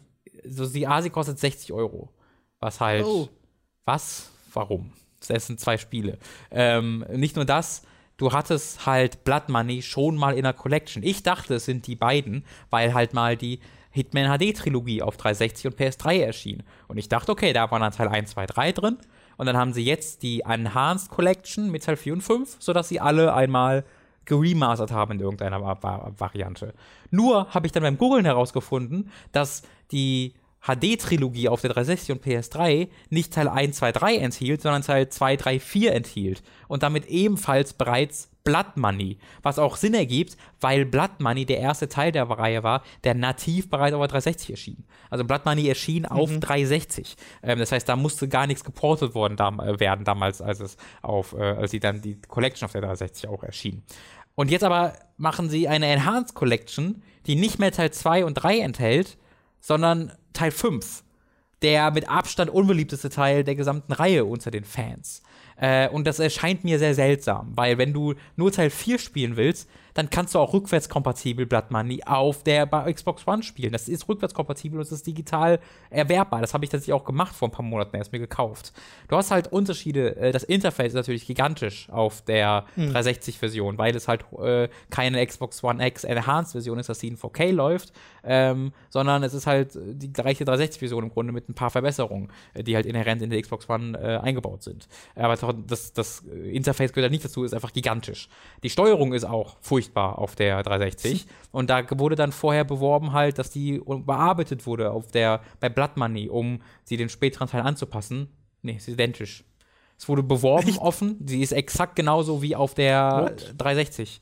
Äh, und das ist halt, die ist halt wirklich schlecht. Also da gehört dazu, wenn du Gegenstände, du wirfst Gegenstände, indem du den linken Stick hältst. Und je nachdem, wie lange du ihn hältst, so weit wirfst du. Aber du hast jetzt keine, ähm, ja, kein, keine Anzeige, die das anzeigt, sondern den linken Stick zu halten und den dann zu bewegen, da wo du es hinwirfst, dann loszulassen, ist mit äh, das unkomfortabelste, was du dir vorstellen kannst. Und alles in diesem Spiel hat so Steuerungsquirks. Also diese Steuerung ist total weird auf der Da Konsole. gibt es auch keine Option, die man übersehen kann? Oder? Äh, du kannst dir die angucken, die Steuerung im Menü. Äh, aber ändern kannst du die auf der PS4 halt auf System-Level. Und ich glaube, das geht Das auf ja der weird. Xbox One auch, aber ich bin gar nicht sicher, ob das da auch mittlerweile geht's geht. auch. Ja, geht auch. Ähm, ich, ich vermute gerade, dass das ein Bug ist, dass sie es vergessen haben reinzupatchen oder so, weil es wurde offen beworben. Oder sie meinen damit, meinten damit einfach nur, dass sich der Analog, also dass das sich besser steuert, in dem Sinne, dass die Sensitivität angepasst wurde. Äh, weiß Hm. ich nicht. Vielleicht meinen sie auch nur das, aber dann wäre es ein ganz schön krasses Werbeversprechen, wenn sie das meinten. Ähm, also das finde ich sehr schade. Es sieht aber gut aus. Also hoch, also es ist jetzt nichts groß anders. Es gibt jetzt keine neuen, höheren, besser aufgelösten Texturen. Es gibt halt keine neuen Features da drin, äh, sondern es ist im Grunde die PC-Version auf höchsten Details in 4K. Ähm, und äh, die habe ich halt nie gespielt in der Form und deswegen war, war ich dann doch sehr angetan davon, wie das aussieht. Vor allen Dingen bei Hitman Absolution tatsächlich. Und da war ich auf sehr vielen Ebenen überrascht, ähm, weil ich es halt seit Release eigentlich nicht mehr gespielt habe äh, und ich es auch als halt sehr ähm, enttäuschend im Kopf. Ich habe es auch nicht durchgespielt. Äh, ist, glaube ich, das einzige Hitman, was ich nicht durchgespielt habe. Und äh, wo ich halt voll überrascht von war, ist, unglaublich ähnlich zu Hitman 2016 und 2 ist. Die Steuerung ist erstmal identisch. Also die Steuerung ist exakt die, die es auch in Hitman, äh, Hitman, und Hitman 2 gibt. Aber auch das Metagame ist total ähnlich. Ähm, die, äh, dieses, diese, dieses Instinct-Feature, dass die so Gegenstände anzeigt und äh, in NPCs, stammt aus diesem Spiel, hat exakt den gleichen Soundeffekt und den gleichen Grafikeffekt. Die Challenges, die dir sagen, ey, töte doch mal diesen auf diese Art und Weise, äh, wurden ebenfalls dort eingeführt. Du hast ein Leveling-System, das dir neue, in diesem Fall neue Skills bietet. Im neuen Spiel sind es neue Items, die du dadurch bekommst. Also es ist total faszinierend zu sehen, dass sich dieses Spiel exakt gleich spielt aber halt in einem völlig anderen Kontext gebracht wurde, sodass das in Hitman, Hitman Absolution total unbeliebt war. Aber es, es ließ mich so Hitman 2016 in einem ganz neuem Licht sehen, weil es im Grunde alles, was in Hitman Absolution eingeführt wurde, sich einfach nimmt und das in ein andere Level, in ein anderes Level-Design packt. Ja. Äh, und damit einfach das Spiel um 180 Grad dreht von alle Fans hassen es zu alle Fans lieben es. Was mich halt das neu wertschätzen lässt, weil Hitman 2016, also es ist so ein kluges Produkt, einfach wenn ich dann wär, wenn ich weiß halt, was sie sich aus Hitman Absolution geschnappt haben. Ja, ähm, aber allein aus dem Aspekt hatte ich dann doch irgendwie auch Spaß mit Absolution, weil ich nicht im Kopf hatte, dass sich das so gut steuert und Ja. einfach so intuitiv ist dann äh, von jemandem, der, ja, weiß ich nicht, wie viele hundert Stunden für Hitman 1 und Hitman 2 wahrscheinlich mittlerweile gespielt hat. Äh, aber nichtsdestotrotz ist Hitman Absolution natürlich äh, sehr viel linearer, ist halt ein, äh, hat eine sehr viel ja, cineastischere Geschichte und das meine ich nicht nur positiv, weil sie halt sehr pathetisch ist ähm, und äh, mehr auf so einer möchte gern Tarantino-Ebene äh, funktioniert oder halt eher nicht funktioniert, ähm, während Blood Money so den Mittelweg geht. Also es hat einerseits so ein bisschen das Entfernte eines, ähm, eines Hitman und Hitman 2s, also den neuen, aber andererseits auch etwas das Persönlichere von ähm, Hitman Absolution. Äh, es ist allerdings auch echt schwierig, von Hitman 1 und Hitman 2 zurückzugehen zu Blood Money. Weil diese ganzen Sachen, diese ganzen Mission Stories und die Challenges und hier kann ich hier lang geführt werden, wenn ich will. Und ich habe mich Instinct, der mir anzeigt, wer böse ist und wer gut ist. Und ich kann alles nachgucken. Das alles gar nicht mehr zu haben. Und stattdessen nur noch wieder das das alte Hitman zu haben, wo du gesagt wird, so, ja, Mach jetzt, Jetzt stehst du hier rum. Halt die Fresse, mach halt. Oh, bist tot, ja. Hm, schade. Nee, du kannst nur dreimal speichern. Tschüss. Äh, diese, äh, dieses Spiel wieder zu spielen, ist eine sehr andere Erfahrung, wo man sich wirklich wieder dran gewöhnen muss. Ja. Ähm, und da bin ich noch gerade bei. Also ich will gerne äh, mir Blood Money noch mal näher angucken, weil es echt lange her ist. Ähm, weiß ich nicht genau, ob ich die Zeit dafür habe. Äh, aber es war ein, ein auf vielen Ebenen sehr faszinierender Blick in die Geschichte dieser Reihe. Äh, ich glaube, für 60 Euro muss Hitman 1, 2, 3 da mit bei sein. Also für 60 Euro musst du eine Complete Collection bieten, ähm, wo alles drin ist. Ähm, und ja, das ist natürlich sehr viel Arbeit und Hitman 1 auf eine Xbox One zu portieren, hört sich auch noch eine Heidenarbeit an. Äh, aber wenn du schon diesen Preis verlangst, dann ist das nötig. Ähm, 60 Euro für diese zwei Spiele zu verlangen, Das muss ich aber nicht. in Anbetracht dessen, dass ein Shadow of the Colossus 40 Euro kostet, Ja, ja. ist Wahnsinn. Ist wirklich viel. Ja, also kann ich, ich- weiß nicht, ob das äh, was aussagt über den finanziellen Stand bei IO, aber Es wird ja, es ist ja auch ein Warner-Produkt äh, und es hört sich halt auch sehr so an, als ob Warner das so gesagt hat, mach mal. Ähm, weil es halt, es wirkt jetzt nicht so, dass da wahnsinnig viel Liebe drin steckt. Also ich hatte jetzt keine Probleme damit und ich, wie gesagt, ich finde, es sieht gut aus und hatte Freude daran, aber es ist halt jetzt nicht so ein Shadow of the Colossus-Ding. Oder du hast jetzt auch keine, Ja. keine Concept Art, die du neu freischaltest oder hinter den Kulissen oder sonst irgendwas. Es ist halt bare bones. Ähm, auf der One lädst du auch einfach beide Spiele einzeln runter. Ist jetzt keine, kein Splash-Screen, den du bekommst, wo du irgendwie auswählst. Ähm, ja, also es ist, es, es macht mir Spaß, weil es Hitman ist. Aber kauft euch vielleicht einfach für 2,50 Euro die PC-Version, wenn ihr irgendwie einen Mittelklasse-PC habt und spielt das dann dort in genauso gut aussehend. Also, Ja, ja, ja, das verstehe ich nicht so ganz, was das soll. Oder war das halt, bis es für 20 Euro in einem halben Jahr ja, löst so ein bisschen Achselzucken aus, ne? Ja. Hast du bei Absolution schon Canon Lynch getroffen? Sind die Äh, nicht drin in nee, nee, nee, soweit. Das, das, die habe ich, die hab ich getroffen, als ich es damals gespielt habe, glaube ich. Oder ich habe es auf dem Internet gesehen, kann auch sein. Auf jeden Fall kenne ich den Clip auch. Die Ja. kommen irgendwann zurück. Canon Lynch. Aber Canon ganz passt auch groß. so gut in Absolution rein, ne? Weil Absolution genau dieses Ding ist, dieses gritty, Ja, so ein ja. bisschen aber auch möchte gern edgy, äh, möchte gern Tarantino-Ding halt, ähm, was ja auch bei Canon einmal ganz gut funktioniert und einmal gar nicht. ähm, und genau das ist halt auch Absolution, nämlich eher das, wo es halt so gar nicht funktioniert. Alter, du musst heute noch mal das erste Canon Lynch spielen. funktioniert das auch nicht mehr? Das, also ich Das bin der Meinung, es hat schon damals nicht so gut funktioniert, aber Nee. das ist Geschmackssache. Ja, ist- aber heute ist funktioniert es wirklich gar nicht mehr. Ich mochte das damals echt ganz gern. Also ohne, dass ich es geliebt hätte. Ich habe es mir Ja. auf dem PC gekauft und dann dachte ich mir, ja, Und Canon Lynch 2 ist ein ganz großes Fragezeichen. Wie das zustande kam. Ja, dieses dreieinhalb Stunden, das ist wie so ein Game Jam-Spiel, ist das so ein bisschen. naja, aber gar nicht mal so, so, so falsch, weil die hatten so diese eine Idee, was ist, wenn es aussieht wie ein YouTube-Video? Was ist, wenn es wackelt? Oh, Ah, krass. ich hab die Kette taken. Ja, oh, es wackelt. Ja, das ist cool, weil ich, das war auch so ein Ding, wo ich dachte, das, das würde ich total lieben. Und ich liebe halt die visuelle Identität dieses Spiels total. Ähm, Ja, also äh, das ist ja per se gar nicht das Falsche daran, aber das Spiel aber- ist halt ein mega stumpfes, kurzes, was kein Ende in seiner Story hat. Du, Ja. Es kommt einfach irgendwann eine Schwarzblende und dann kommen die Credits. Ja, aber du siehst ja, was mit ihm passiert ist in Absolution, anscheinend. Was, wo? Aber du siehst ja anscheinend, was mit ihm passiert ist in Absolution. Ach so, ja. Ohne dass ich jetzt genau, sie werden von Hitman, werden sie umgebracht von Hitman? Ich Wahrscheinlich glaub, du kannst sie halt umhauen. Sie sind wieder, wir haben letztes Mal erst darüber geredet, wie viel, welches, welche Crossovers es mit Hitman geben müsste. Äh, und Was das, bei IO? nee, allgemein, wir haben ja, ich, so, irgendeine wir. Time to 3 haben wir zwei darüber geredet, äh, dass das mehr Square Enix äh, früher und jetzt, äh, dass man halt irgendwie Frodo und Gandalf umbringen muss Ja, in ja, einem, ja. als Hitman. Das wäre wirklich mal dringend nötig.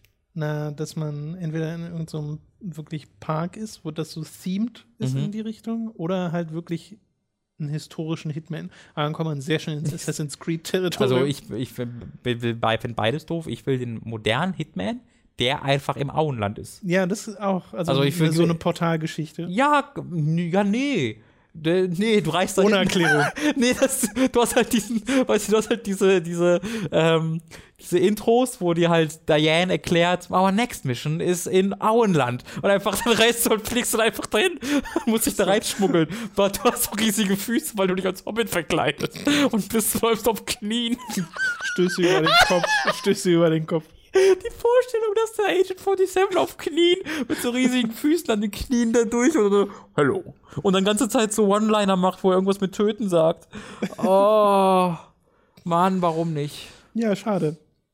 Äh, die Das Rechte so hätten sie. Idee. So, letztes Spiel für diese Woche. Da würde, da würde sich auch Tolkien so freuen. schlimmer als der Hobbit kann es nicht werden. Letztes Spiel ist Dusk. Äh, das, das K? Dusk, D-U-S-K. Mhm. Äh, das hast du gespielt. Ich habe das schon mal im Early Access gespielt, habe da auch schon im Podcast drüber geredet. Da hat es mir. Äh, Echt, da haben wir schon drüber geredet? Ja, ja. vergessen. It's been a while. Äh, da hat es mir gut gefallen. Ist so ein Retro-3D-Shooter, der so spielerisch in Richtung äh, Quake geht. Also sehr schnelles Gameplay. Ähm, und ja, die Release-Version scheint sehr beliebt zu sein. Wie gefällt es dir denn? Deswegen habe ich es mir dann auch mal gekauft und es gefällt mir auch gut. Ich habe es allerdings noch nicht in, äh, über die zweite Episode hinaus gespielt. Ähm, äh, was ich so lese, ist halt, dass die erste Episode die schwächste sei. Ähm, du bist dort in Kanalisation unterwegs, auf, also Episode ist im Grunde die Kampagne einfach. Es gibt Kampagne in drei Kapitel unterteilt. Und die ist auch recht ausführlich. Es ist keine kleine Mini-Kampagne, sondern das ist schon eine fette Kampagne mit Einzel, mit, mit speziell dafür designten Leveln. Ähm, und äh, diese erste Episode besteht halt aus Farmen, Farmen und Feldern und ähm, ja, Kellern und Kanalisationen, durch die du dann springst und Dämonen abschlachtest. Ähm, was halt nicht die spannendste, das spannendste Setting ist, um ein Spiel zu starten. Ähm, und was dann das an sich spannende Leveldesign, dass äh, die ähm, ja, so dieses, dieses alte Doom-Konzept von wir haben hier große Level, äh, die du frei erkunden kannst und dann mit Keycards von A nach B zurück nach A nach K, dann wieder nach D rennst. Nur halt sehr viel weniger als enge Flure, wie das halt früher in Doom war, sondern mit auch sehr vielen, sehr weiten Ebenen und dann halt äh, wahnsinnig vielen Secrets, die überall versteckt sind. Ja. Äh, wovon ich die auch nie finde. Ich weiß nicht genau, wie die verstecken, aber im, nach jedem, du hast 0 von 37 Secrets gesagt. cool. ähm, obwohl ich mir die Mühe gebe tatsächlich. Ganz oft sehe ich, auch da ist ein Secret, aber da kommst du doch gar nicht hin, das ist unmöglich. Und dann höre ich, dann gehe ich nächstes Level. Ähm, und es ist halt, wie gesagt, so ein klassischer so Craig, Unreal Tournament, vielleicht Painkiller. Ähm, Painkiller ist sehr viel mehr straightforward. Also bei Painkiller ja, ja. läufst du halt durch die Gegend und schaffst Gegner, aber bist auch sehr schnell, kannst schnell springen. Aber in Dusk musst du halt wirklich auf, das, auf die Levelstruktur achten ähm, und kleinere Rätsel fast schon dadurch dann lösen, äh, geheime, geheime Wege finden. Äh, und ist halt in, in dem Sinne sowohl, ja, es ist ganz subjektiv, ob es dann besser oder schlechter ist. Ja, also willst du einfach nur ballern, ohne auf irgendwas anderes zu achten, dann ist vielleicht Painkiller für dich was Interessanteres. Willst du auch ein bisschen Level-Design genießen und Dinge erkunden, ähm, dann ist das eher was für dich. Und du spielst halt hervorragend. Ne? Also dieses, dieses, das, das Gunplay ist auf den Punkt. Viel besser geht das nicht. Du hast nie das Gefühl, dass dir die Kontrolle irgendwie aus, den, aus, den, aus der Hand gerät. Die Waffen fühlen sich toll an. Der Grafikstil ist einerseits so ein bisschen oldschool, aber andererseits auch nicht also es, es, es ist alles schon sehr hoch aufgelöst, aber halt in so einem wie, soll ich das nennen? Ich weiß gar nicht, wie ich es vergleichen soll. Es hat so ein bisschen so einen Pixel-Art-Look, aber irgendwie auch gar nicht. Naja, weil die, also es sind halt keine riesig aufgelösten Texturen, die benutzt werden mhm. und es sind wenige Polygone, die die Figuren und Umgebung darstellen mhm. und es sieht auch immer nach zurückgefahrener Farbpalette aus. Mhm. Äh, und du hast noch ganz viele Optionen in den, im Grafikmenü, dass du es auch aussehen kannst wie so ein Software-Renderer-Spiel, oh, also dass es so richtig pixelig wird. Ja äh, dann eher so aussieht wie Devil Daggers, äh, ja. wenn du dich daran noch erinnerst. Ja, daran erinnert es äh, auch also, sehr mit einer Kampagne halt. Äh, ja, ja, so ein bisschen, ne? Ja. Aber hat ja auch diese Retro-Allüren gehabt. Äh, ja, das hatte mir auch Spaß gemacht. Genau, es hat mich jetzt noch nicht von dem, vom, vom Hocker gefegt, halt weil ich so ein bisschen Schwierigkeiten mit dem Aussehen der Level habe und weil ich tatsächlich eher ein Painkiller-Dude bin, der äh, ja. sehr viel Spaß an den Ballern hat. Das war auch schon bei Doom so, dass ich dann quasi immer erst alle zurückgeballert habe und danach dann diese Level äh, so gescrubbt habe, weil es halt, mhm. weil ich halt die Extras haben wollte. Aber ich hätte auch darauf verzichten können.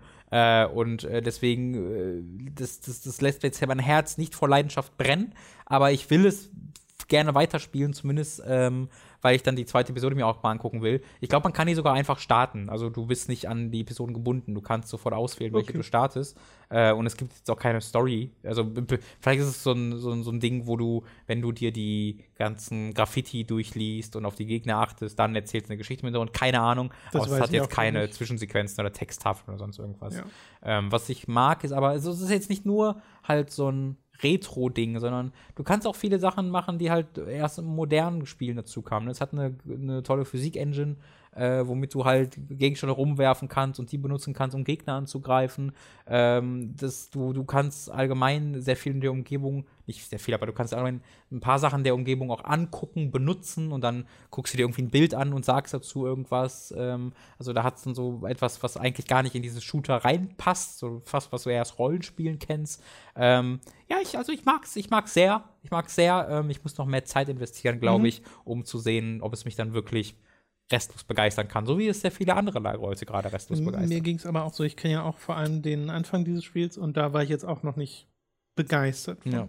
Obwohl ich damals schon gehört habe von Leuten, die gesagt haben, oh, das ist äh, das Krasseste, aber es macht mir auch Spaß. Ja, was ich halt so sehr mag, ist diese, diese frei also es lässt sich halt so frei agieren in diesem Spiel. Ich war auf einer sehr großen Map, wo ich nach unten geguckt habe, war so eine Klippe und dann weiß ich nicht, 50, äh, für viele wahrscheinlich, aber 20, 30 Meter unter mir ähm, war ja. halt noch so eine kreisrunde Region. Ich weiß sogar, was du meinst. Bist du auf der Brücke? Ja, ich glaube, da war eine Brücke ja, in der Nähe, genau. genau. Äh, dann springst halt da runter und kannst du, nimmst auch keinen Fallschaden, dann spawnen da Gegner und dann killst du die Und du kannst aber dann einfach nach oben wieder, indem du so am Rand des Berges so Mhm. entlang springst. Äh, und du wirst halt immer schneller und fliegst dann einfach irgendwann diesen Berg hoch und kannst dann auch da den Speed nehmen, um über die halbe Map drüber zu fliegen, um dann ganz woanders zu landen. Äh, und das wirkt halt nicht so, als ob ich gerade das Spiel ausgetrickst habe. sondern Es wirkt so, als ob das Spiel exakt dafür gebaut ist, dass du diese Hänge jederzeit einfach hinvorfliegen kannst und dann irgendwo anders hinfliegen kannst. Äh, die Mobilität steht da halt im Mittelpunkt und das wiederum mag ich dann wieder sehr gern. Ja. Okay, dann waren das die Spiele für diese Woche. Wir haben noch zwei Filme, die du gesehen hast und über die du reden möchtest. Wir fangen mal an mit The Lego Batman Movie. Ja, äh, wird relativ schnell, fand ich recht langweilig. Ähm, Das ist ja. Kommt von anderen, einem anderen Schreiberteam, als so Lord und Miller haben da nichts damit zu tun gehabt. Ähm, vielleicht als Produzenten, das weiß ich nicht genau, aber die haben die Filme zumindest nicht geschrieben. Äh, das war ein riesiges Team. Ich habe auf IMDb, dann- die IMDb dann, danach nachgeguckt. Es sind irgendwie sechs Schreiber oder so, die daran mitgearbeitet haben. Äh, und es fühlt sich halt so an, als ob ganze Zeit emuliert werden soll, was Lego Movie gemacht hat, ohne es so richtig zu schaffen. Ähm, ich fand den Anfang sehr lustig, so die erste halbe Stunde, ähm, wo es äh, gar nicht um Plot so wirklich geht, sondern nur um Charaktere, wo Batman eingeführt wird, wo der Joker eingeführt wird, wo Robin eingeführt wird. Ähm, die waren lustig, die waren richtig gut. Äh, aber dann kommt nach der ersten halben Stunde der Plot äh, und um, dann geht es eine, eine Stunde lang nur noch um so den, den austauschbarsten Batman-Plot, ähm, Okay. der halt dann, oder nicht Batman, na, aus, ist halt- es ist eher ein allgemeiner, austauschbarer Superheldenplot, ne? Ähm, was halt cool daran ist, dass es halt so weit über Batman und DC hinausgeht. Also Voldemort und Sauron sind hier unter anderem große Themen. Okay. Äh, und da, da, da guckt halt, da geht halt Warner wirklich so, nimmt so alles mit, was sie ja. noch, was sie noch irgendwo rumliegen haben. Äh, und das ist halt sehr, das ist halt sehr cool, Batman gegen Voldemort kämpfen zu sehen. Ähm, was übrigens besonders absurd ist, weil Ralph Fien hier den Butler Alfred spielt. Äh, das heißt, du hast einen Oh. anderen Sprecher, der Voldemort spricht, während Ralph Fien in diesem, übrigens, ich spreche den immer falsch aus, tut mir leid, in diesem Film dabei Fiennes, ist. oder? Ich weiß auch Fe- nicht. ich glaube, Fan. Feins, oder? Nur? ja, ich bin, das ist weird. Äh, Fiennes. der spricht aber Alfred und deswegen hast du Voldemort davon an, das ist total komisch. Ähm, Kann man aber- einfach beide sprechen? es wirkt dann halt so ein bisschen gewollt, so ein bisschen, ne, wie, guck mal, das hat damals funktioniert, wir machen das nochmal, ähm, nur ohne, dass es so gut funktioniert, wirkt ein bisschen lieblos. Es ist, ähm, äh, ich sag mal, grafisch oder sagen wir optisch, ähm, ist das ganze Zeit sehr in so einem Neon-Look gehalten, dass alles so so ein Weichzeichner so ein bisschen darüber hat, weil die, weil die Farben einfach so verlaufen, ähm, was finde ich anstrengend war auf Dauer. Also als Einzelszenen sah das cool aus, aber auf den ganzen Filmen war das dann irgendwie anstrengend. Ähm, und ich bin zwischendurch, weil ich auch sehr müde war, fast eingepennt. Ich bin nicht eingepennt, ich hab, bin dabei geblieben, aber ähm, es hat mich jetzt nicht gepackt. Es hat mich die erste halbe Stunde gepackt und dann leider mehr und mehr bis zum. Ende komplett verloren. Hm, ja. Schade. Okay, äh, ja, dann ist das ja relativ fix abgehakt. Mhm.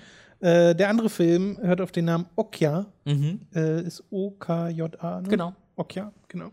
Was ist denn Okja? Ist auch bereits 2017 auf Netflix erschienen, ein südkoreanischer Film von dem Macher, dessen Namen ich jetzt äh, nicht falsch aussprechen will, weil ich dann nicht hundertprozentig korrekt im Kopf habe, aber Macher von Snowpiercer. Regisseur von Snowpiercer und von The Host, äh, einer der talentiertesten südkoreanischen Regisseure und Schreiber, die es so gibt. Und der hat 2017 auf Netflix äh, Okja äh, veröffentlicht und ich habe den immer so ich wollte immer, ich wusste, dass das was Besonderes wird, so, weil ich den Regisseur auch sehr liebe und Snowpiercer auch sehr liebe. Äh, und deswegen war es immer so ein Ding, da musst du dir wirklich Zeit für nehmen und Ruhe für nehmen. Dann habe ich so lange irgendwie vor mich hergeschoben, dass ich dann irgendwann vergessen habe. Und äh, ich habe dann die letzten Tage allgemein viele Filme nachgeholt. Äh, und äh, da ist mir dann auch wieder Okja in den Sinn gekommen, habe ich mir dann ähm, halt am Wochenende endlich angeguckt und bin sehr froh, es ehrlich gemacht zu haben, weil es ist ein überragender Film. Äh, ich finde ihn noch besser als Snowpiercer, ähm, weil er auch komplett einzigartig ist. Er ist vor allen Dingen in der ersten Hälfte oft wahnsinnig lustig, ähm, wirklich super lustig, weil äh, du diese überhöhte Realität hast, die auch bereits in. Hast du Snowpiercer gesehen oder Okja? Ja, ja, du Snowpiercer habe ich gesehen. Auch Snowpiercer. wahrscheinlich. Ähm, Snowpiercer ist ja auch so ein Ding, wo, was eine sehr überhöhte Realität darstellt. Was ja äh, also Tilda Swinton am besten personifiziert wird. Ne? Äh, es geht ja um ernste Themen und auch um Themen, die halt sehr klassische Sci-Fi sind, aber du hast hier fast schon äh, Zeichentrickcharaktere, die aber von also die in ihrer Verrücktheit dann nicht nur lustig sein sollen, sondern auch verstörend sind, weil sie in diese Realität geworfen werden. Äh, und von diesen Charakteren hast du hier eine Menge. Äh, nur, dass sie dann äh, noch mehr auch auf das, also dadurch, dass der Film sich ein bisschen mehr Zeit nimmt, um wirklich zum zum unfassbar gut-wrenching emotionalen Zeug zu kommen, ähm, erlaubt es sich das selbst oder erlaubt es dir als Zuschauer ein bisschen mehr über diese Figuren zu lachen äh, wenn das okay. Sinn ergibt. In Snowpiercer hast du hier diesen Moment nie. Snowpiercer ist ja von Anfang an, ja, die Menschheit ist tot, wir sind in diesem Zug, alles ist scheiße. Ja. So, äh, und deswegen bleibt dir von Anfang an, also wenn Tilda Swinton da sitzt und an ihrer Schokona Schokolade äh, nuckelt in, in Snowpiercer, dann kann das sehr lustig sein. Es ist aber eher verstörend in diesem Kontext, in dem es dann gebracht wird. Und äh, hier ist es dann so, dass es mich dann doch äh, immer mal wieder zum Lachen gebracht hat. Gerade bei, also Jake Gyllenhaal, der spielt hier wirklich das ist eine der cheesigsten Fuck Everything äh, Performances, die ich je gesehen habe. Es ist unglaublich auf einer guten Ebene. Jake Gyllenhaal spielt hier einen komplett dauerbesoffenen äh, Steve Irwin, der aber auch nicht so richtig, also der total ähm, äh, faul ist und nicht fit ist und auch äh, cholerisch ist, aber auch gleichzeitig total abgemagert und so eine ganz hohe Stimme hat und auch flamboyant. Und das sollte nicht funktionieren, es funktioniert großartig. Und der Typ äh, in jeder einzelnen Szene tanzt der fast schon durchs Bild und schreit so und spielt die ganze Zeit so. Und es funktioniert und es ist unglaublich. Und das alles steht da wird dann steht dann äh, in diesem gleichen Film wie dieses Wesen Okja, dieses große Schwein, äh, was äh, begleitet wird von einer sensationellen südkoreanischen Jungschauspielerin, die, ihr, die ihren Freund Okja, mit dem sie zehn Jahre lang aufwuchs, ähm, halt retten will vor der Firma, die es besitzt und halt zum, diese, diese Schweine sollen ja zur Nahrungsproduktion dienen natürlich. Okay. Äh, und dann reist sie quasi Okja hinterher, um es zu retten und trifft dann noch Tierschutzorganisationen, da hast du nicht gesehen und es, du weißt zu keinem Zeitpunkt, wo dieser Film noch hingeht äh, weil es, du kannst einfach nicht vorhersagen, was passiert, weil alles so verrückt ist. Es ist gleichzeitig wahnsinnig komisch, unglaublich emotional, ähm, funktioniert als Satire, großartig ähm, ist schauspielerisch überragend, hat sensationelle Actionsequenzen, nur ganz wenige, aber wenn sie sind, sind sie unglaublich toll inszeniert. Wirklich tolles CG, also dieses Wesen Okja wirkt sehr real und sie haben oft genug echte Prothesen eingesetzt, wenn es wirklich darum geht, dass sie mit ihm kuschelt mhm. oder sonst irgendwas. Ähm, das ist auch wirklich, dass du diese, ja, dieses Takt, dieses, physische. dieses physische hast, ja. genau. Ähm, ja, ich bin restlos begeistert von diesem Film gewesen. Ähm, Habe ich jetzt sofort Bock, nochmal mir anzugucken. Ähm, guckt Den kann man einfach auf Netflix an. gucken. Ist ein Netflix Original, genau. Mhm. Könnt ihr einfach auf Netflix sehen. Und was ich auch sehr mag, ähm, was ja auch in Snowpiercer bereits war, es gibt halt wieder amerikanische und südkoreanische Darsteller mhm. und die reden jeweils ihre Sprache und es ist auch hier ein Plot-Element, dass halt natürlich das kleine südkoreanische Mädchen nicht versteht, was auf Englisch gesagt wird. Und es gibt dann Übersetzer und so und das ist ein zentraler Teil des Plots ähm, und das ist wirklich toll. Und da, damit spoilere ich nichts, weil das ist so ein kleiner, kleines Easter Egg, was du gar nicht erkennst, wenn du nicht äh, Koreanisch sprichst. Aber was sie zum Beispiel machen, ist teilweise, ähm, die, die englischen Untertitel sind teilweise nicht genau das, was er eigentlich sagt auf Koreanisch, was aber ein, als, als Witz funktioniert mit dem, was da gesagt wird und als Kommentar dazu, wie es ist, wenn man nicht alles versteht, was gesagt wird. So. Also es ist ein unglaublich kluger Film, ähm, den ihr euch angucken solltet. Okay. Ja, das klingt sehr, sehr vielversprechend, was du da erzählst. Ja. Okay, dann äh, beschließen wir damit auch diesen Podcast. Äh, falls ihr uns äh, im Forum besuchen wollt, könnt ihr das gerne tun. Wir haben ein Forum, auf dem ihr Teil der Community werden könnt. Da gibt es auch einen Discord-Link. Verlinkt ist das alles in der Beschreibung. Und natürlich sei unsere Patreon- und Steady-Kampagne erwähnt auf patreon.com und steadyhq.de slash glaube ich. steadyhq.de slash ja. Äh, nee, ist direkt okay. irgendwie, irgendwie so auf jeden Fall. Es ist aber auch beides verlinkt in der Beschreibung. Äh, da könnt ihr uns unterstützen monatlich ab 5 Dollar auf Patreon oder 5 Euro auf Steady. Erhaltet ihr Zugriff auf alle exklusiven Inhalte. Äh, zum Beispiel Robins WTF passierte in äh, Kingdom Hearts als eines der letzten Videos, was dort erschienen ist. Das geht über eine Stunde und da hat sich Robin sehr ausführlich äh, mit Kingdom Hearts, Kingdom Hearts 2 und Kingdom Hearts Chain of Memories, äh, ich bin noch drauf gekommen, mhm. äh, beschäftigt und das geht auch noch weiter, das ist nur der erste Teil. Äh, und zuletzt erschien auch unser Hooked on Topic Podcast, wo wir unsere Jahresvorschau 2019 besprochen haben. Oh ja. In an, anderthalb Stunden haben wir da auf das kommende Spielejahr geblickt und über unsere Most Wanted Spiele geredet, aber auch über alles, was so noch am Rand erscheint. Das war sehr ausführlich und hat sehr viel Spaß gemacht. Das könnt ihr euch da auch anhören. Und ab 25 Dollar bzw. Euro werdet ihr zum Podcast-Produzenten und werdet hier im Podcast namentlich erwähnt. Wir bedanken uns jetzt nämlich bei den kommenden Podcast-Produzenten. Folgende Podcast-Produzenten spielen Nickname Ping Pong: André Rademacher, Felix Kiel, Jan Lippert, Marc Regen, Marc Huckt, Michael Wolf. Fibachu benutzt Erholung und wünscht einen guten Start ins Jahr 2019. Don Stylo, Michael mit Grünkohlwiesel und außerdem auch Numemon, Markus Oddensmann, McLovin 008, Julia Marinic, Simon Dubicai, Sebastian Diel, Noah der Große, Lennart Struck, Christian Hühndorf und Günni, des Weiteren Hauke Brav, Lisa Willig, Eich, Phil, es ist noch nicht an der Zeit, dies zu benutzen. Formel Hooked Fan Nummer 1, Max Geusser, Dito, Oliver Zirfers, Raun, Der Hamster, Pavor Dionus, Eisenseele, Stefan T-Bone, Gastian, Die Epic Snowwolf, Autaku, Zombie und Wintercracker und Retroprinz, gelobt der Sonne. Das waren die Retro, Podcasts. gelobt, ist das der gleiche Name? Äh, ja, das zusammen? ist, das Okay. ist Retroprinz. Ja, dann praise, Praise the the Sun. Ja, Genau. praise the Sun. Sehr schön. Äh, das soll es gewesen sein für diesen Podcast. Das hat mal wieder Spaß gemacht, Robin. Ja, äh, kleiner Hinweis noch, falls ihr früher viel Time to 3 geguckt habt, äh, jetzt gerade nicht mehr, gucken wir bei Time to 3 rein. Ähm, da wird gerade Final Fantasy äh, und Drakengard weitergemacht. Äh, das ist vielleicht was für euch. Genau. Und neulich gab es ja auch Ride to Hell. Das haben wir im letzten Stimmt, Podcast ja. schon erwähnt. Und wir haben Digimon World gespielt, wo es sehr viele Kommentare zu gab, weil das wohl bei vielen ein Nostalgie-Ding ist, Digimon World. Auf Ich freue mich auf unseren 1. Playthrough. Mhm.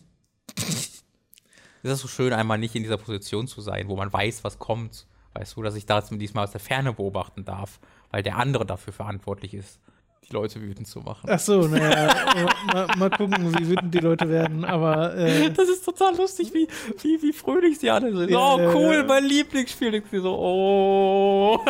Ja, weil in der ersten Folge machen wir uns, also da ist ja vor allem die Übersetzung so ein Thema ne? Ja. und wir lernen das alles kennen und sagen wir so, es dauert nicht lang, bis ich zumindest feststelle, dass das nicht das beste Spiel ist. Ja, es ist sehr, sehr, sehr, wird sehr schön. Ich freue mich da drauf. Ich bin auch Wenn sehr du, das wird wie so, wie so Weihnachten, so, wenn du, wenn du das große Geschenk erwartest, dann kommt leider, leider doch nur ein Schlag in die Das Fresse. hätte es doch ein One-Off sein sollen. Nun gut, das soll es gewesen sein. Äh, bis zum nächsten Mal. Tschüss.